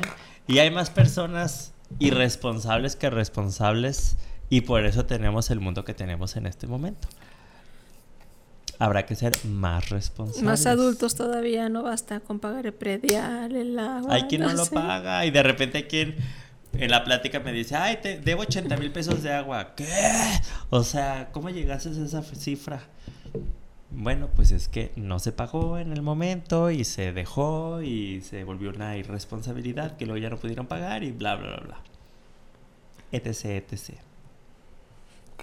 Bueno, aquí dice, este, todos los seres humanos tienen que ir al psicólogo, pues sería lo ideal porque no nada más es algo para, para atender ciertas problemáticas, sino también tiene una área preventiva, ¿no? Previene otras tantas. Y los psicólogos cuentan los secretos del paciente. ¿No estás oyendo que Ana tiene una viuda? Pero no estoy platicando sus secretos. No, es algo bien curioso. Ah, para empezar, ni siquiera, o sea, secretos para tus amigos. Finalmente, eh, el psicólogo dice lo que pasa en terapia, no, y eso es parte de la ética profesional. No puedes hablar de pacientes, si hablas de pacientes no puedes decir nombres, y es muy, muy, muy específico eso. Cuando se dice, eh, se pone un ejemplo, se pone ambiguo totalmente y cuando se describe un, caso, en ocasiones por cambiar al, la identidad del paciente se cambian nombres y hasta sexo, con tal de solo compartir la información de caso y no el caso específico como tal. No, y hay cosas que no se pueden decir en psicoterapia porque no, no tienen que ver con un secreto, tienen que ver con un marco ético. ¿no? Es la ética del psicólogo. Hay, cosas que no puedes decir, hay cosas que sí estás obligado a, decir. Eh, hay leyes y sanciones que también pueden ser aplicables para nosotros. Entonces, eh, pero propiamente dicho, eh, no es que llegue con Sergio y le diga, oye, fíjate que mi paciente me contó esto, o sea, no, no, podemos a lo mejor teorizar sobre un caso que estamos atorados eh, y es lo mismo cuando vamos a supervisión o haces una exposición de un caso. Dices las generalidades, pero no das, no das el chisme, que es, es, la diferencia. ¿no? no das como, como, como el chisme. Y creo que una de las cosas que, eh, que es clave importante del proceso terapéutico es la confianza. ¿no? Si no hay confianza en tu terapeuta, no tienes nada. Esa es una, es una, es una realidad. Y te digo, hay, hay, enfoques diferentes. Aquí Sergio estuvo diciendo quiénes son sus pacientes y nombraba los saludos, pues, ¿no? Para unas personas pueden ser éticos, para otras personas no. Para los pacientes de Sergio, a lo mejor el nombrarlos y compartir la experiencia que han tenido con él y él ha tenido con ellos puede ser eh, significativa, ¿no? Se pueden seguir sintiendo aceptados, apoyados, entendidos, ¿no? Y, y están más allá del juicio de que si es mi secreto, ¿no? Entonces, eh, todo tiene que ver desde la óptica que lo que, que se pueda que se pueda ver. Eso sería. Claro, y no vulnerar a las personas. No, o sea, no ha dicho... Cuando dices algo que vulnera al otro, ese es el problema ético como tal. Pero, pues depende de muchas cosas. Sí, claro. Claro, claro. Déjame ver si hay otra, algo más que hayan escrito por acá. No, por allá, ¿escribieron más? No.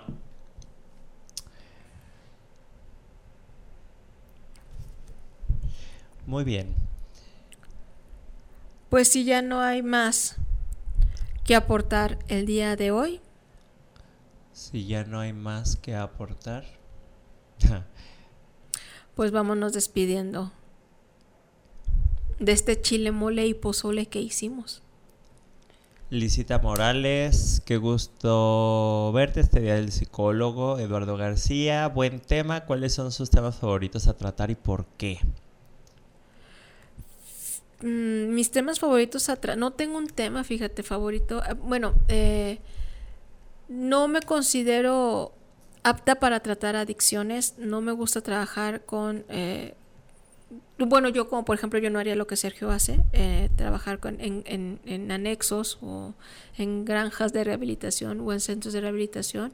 No, no, no me gusta. Sí he trabajado con pacientes que tienen algún tipo de consumo y he tenido como buenos resultados, pero no, no, no, me, no me gusta mucho. Me gusta mucho trabajar con adolescentes, me encanta la adolescencia, eh, me, enseñan mucho los adolescentes, eh, me gusta. Mm, y de los temas a tratar que con los que he trabajado, pues, eh, y digo, ¿quién no? cuando la estadística lo dice, ¿no? Este, sobre abuso sexual infantil. Bueno, o sobre abuso Yo sexual. no me siento capacitado para el abuso sexual infantil, por ejemplo. Entonces, Ese sería un este tema que a mí no me gusta trabajar. Sí, la mayoría de... Eh, abuso sexual en adultos, sí, puedo trabajarlo, me ha, me ha tocado trabajarlo, pero... Ay, con infantes no. Sí, yo, o sea, con, con, con, con niños y adultos abusados, ¿no? Y que como esa ese abuso te deja una marca, ¿no? Y que te sigue lastimando por mucho tiempo cuando no logras eh, resignificar muchas cosas, duelos. Muy bien, Julio César, ¿se puede dar el caso de que un paciente manipule o disfrace personalidad y mentir en su proceso para no reconocer sus errores o hacerse la víctima? Sí, se puede, claro, él puede hacer lo que sea. El chiste es de que el terapeuta caiga en ese. Que el terapeuta caiga y sobre todo eso es parte del proceso terapéutico llegan y se llaman reservas del paciente. Llega y no sale, sale y expone todo el tema. Entonces es como, mm, si se da, eh, tal vez el terapeuta tiene la expertise para que no caiga en eso y confronta justamente eso. Y si va con un terapeuta, con un psicólogo que no puede darse cuenta de, pues ahí ya sería... Es que no nos mienten a nosotros, pues se mienten a ellos mismos. Entonces es pues que invitarlo a que se dé cuenta de para qué se miente. Muy bien. Alfredo Martínez, y te hablo en tu dialecto, en tu dialecto o en español. Pero no alcanzo a ver si hay otro. No entendí, Alfredo. Temas claros, pues.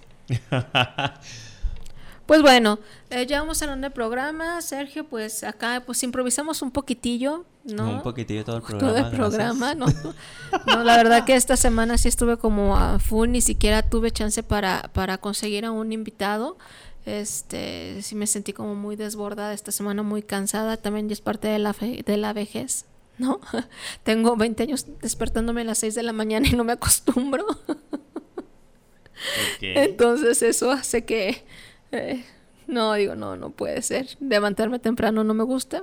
Entonces, eso también me, ha cansado. Ya tengo cansancio acumulado por la edad. Pero espero que... No, pues improvisamos las cosas, pero pues siempre hacemos la improvisación desde el corazón, ¿no? Hablamos desde la entraña, hablamos desde lo que nos apasiona. Eh, y algo también que es bien, bien, o sea, híjole, que en este programa mm, tenemos tanta confianza para exhibirnos quiénes somos y cómo somos desde lo profesional y desde lo personal que eso se me hace muy valioso, ¿no? Que no, no estamos agarrados acá como de una careta de soy perfecto, ¿no? Eh, ni como persona ni como terapeutas. Entonces tan es así que, que nos exhibimos, eh, exhibimos nuestra, nuestra, nuestra práctica clínica, nos exhibimos como psicólogos y también esto que hay es lo que somos aquí y en donde sea que, nos vean, ¿no? En mis páginas sociales, por favor sigan cuestionando.nos, este, la página del programa. Y, y así, con esta naturalidad con la que hacemos el programa, así es como andamos por la vida. Así vivimos. Así vivimos. Muchas gracias, Eduardo, por hoy se chutó todo el programa. Muchísimas, muchísimas ¿Es nutrióloga? gracias. No. Ah, no sé quién sea. Ah, no sé. Eh, sí, finalmente así somos. En mis redes sociales yo aparezco como Isaac Soto en Facebook, en Instagram, Isaac Soto también. En Facebook tengo mi teléfono público por cualquier cita y pues el tema de hoy, tal cual mitos y realidades del psicólogo o la terapia y los borrachos y, feliz día del psicólogo. Este, pues nosotros en la parte profesional aprendemos a resolver desde nuestras propias herramientas y intentamos compartir herramientas que, que nos han funcionado a nosotros. Decía Sergio Vázquez que la herramienta más grande que tiene el terapeuta es el propio terapeuta. Entonces, justo por eso, pues cada quien desde su perspectiva, desde su criterio, desde su formación, es como acompaña al, al paciente. Y pues nada, la manera en la que cada quien va a resolver, hay quien le sirve rezar, hay quien le sirve ir a grupos de oración o grupos de autoayuda o a terapia o con psicólogos. Finalmente... Con chamanes, con brujos, con... chamanes, brujos y gente iluminada. Finalmente, pues cada quien... Cada quien tiene las herramientas a su medida. Eso sería lo que... Con lo que yo cerraría. Cada quien tiene sus herramientas a su medida y si van a terapia, pues nada más recuerden que es una inversión. La terapia no es costosa, es una inversión. Y cuando de repente dicen, es que no tengo cómo agradecerte todo, ya, gracias, ya me pagaste. Justo por eso hay una cuota. Entonces, eh, la terapia no es costosa.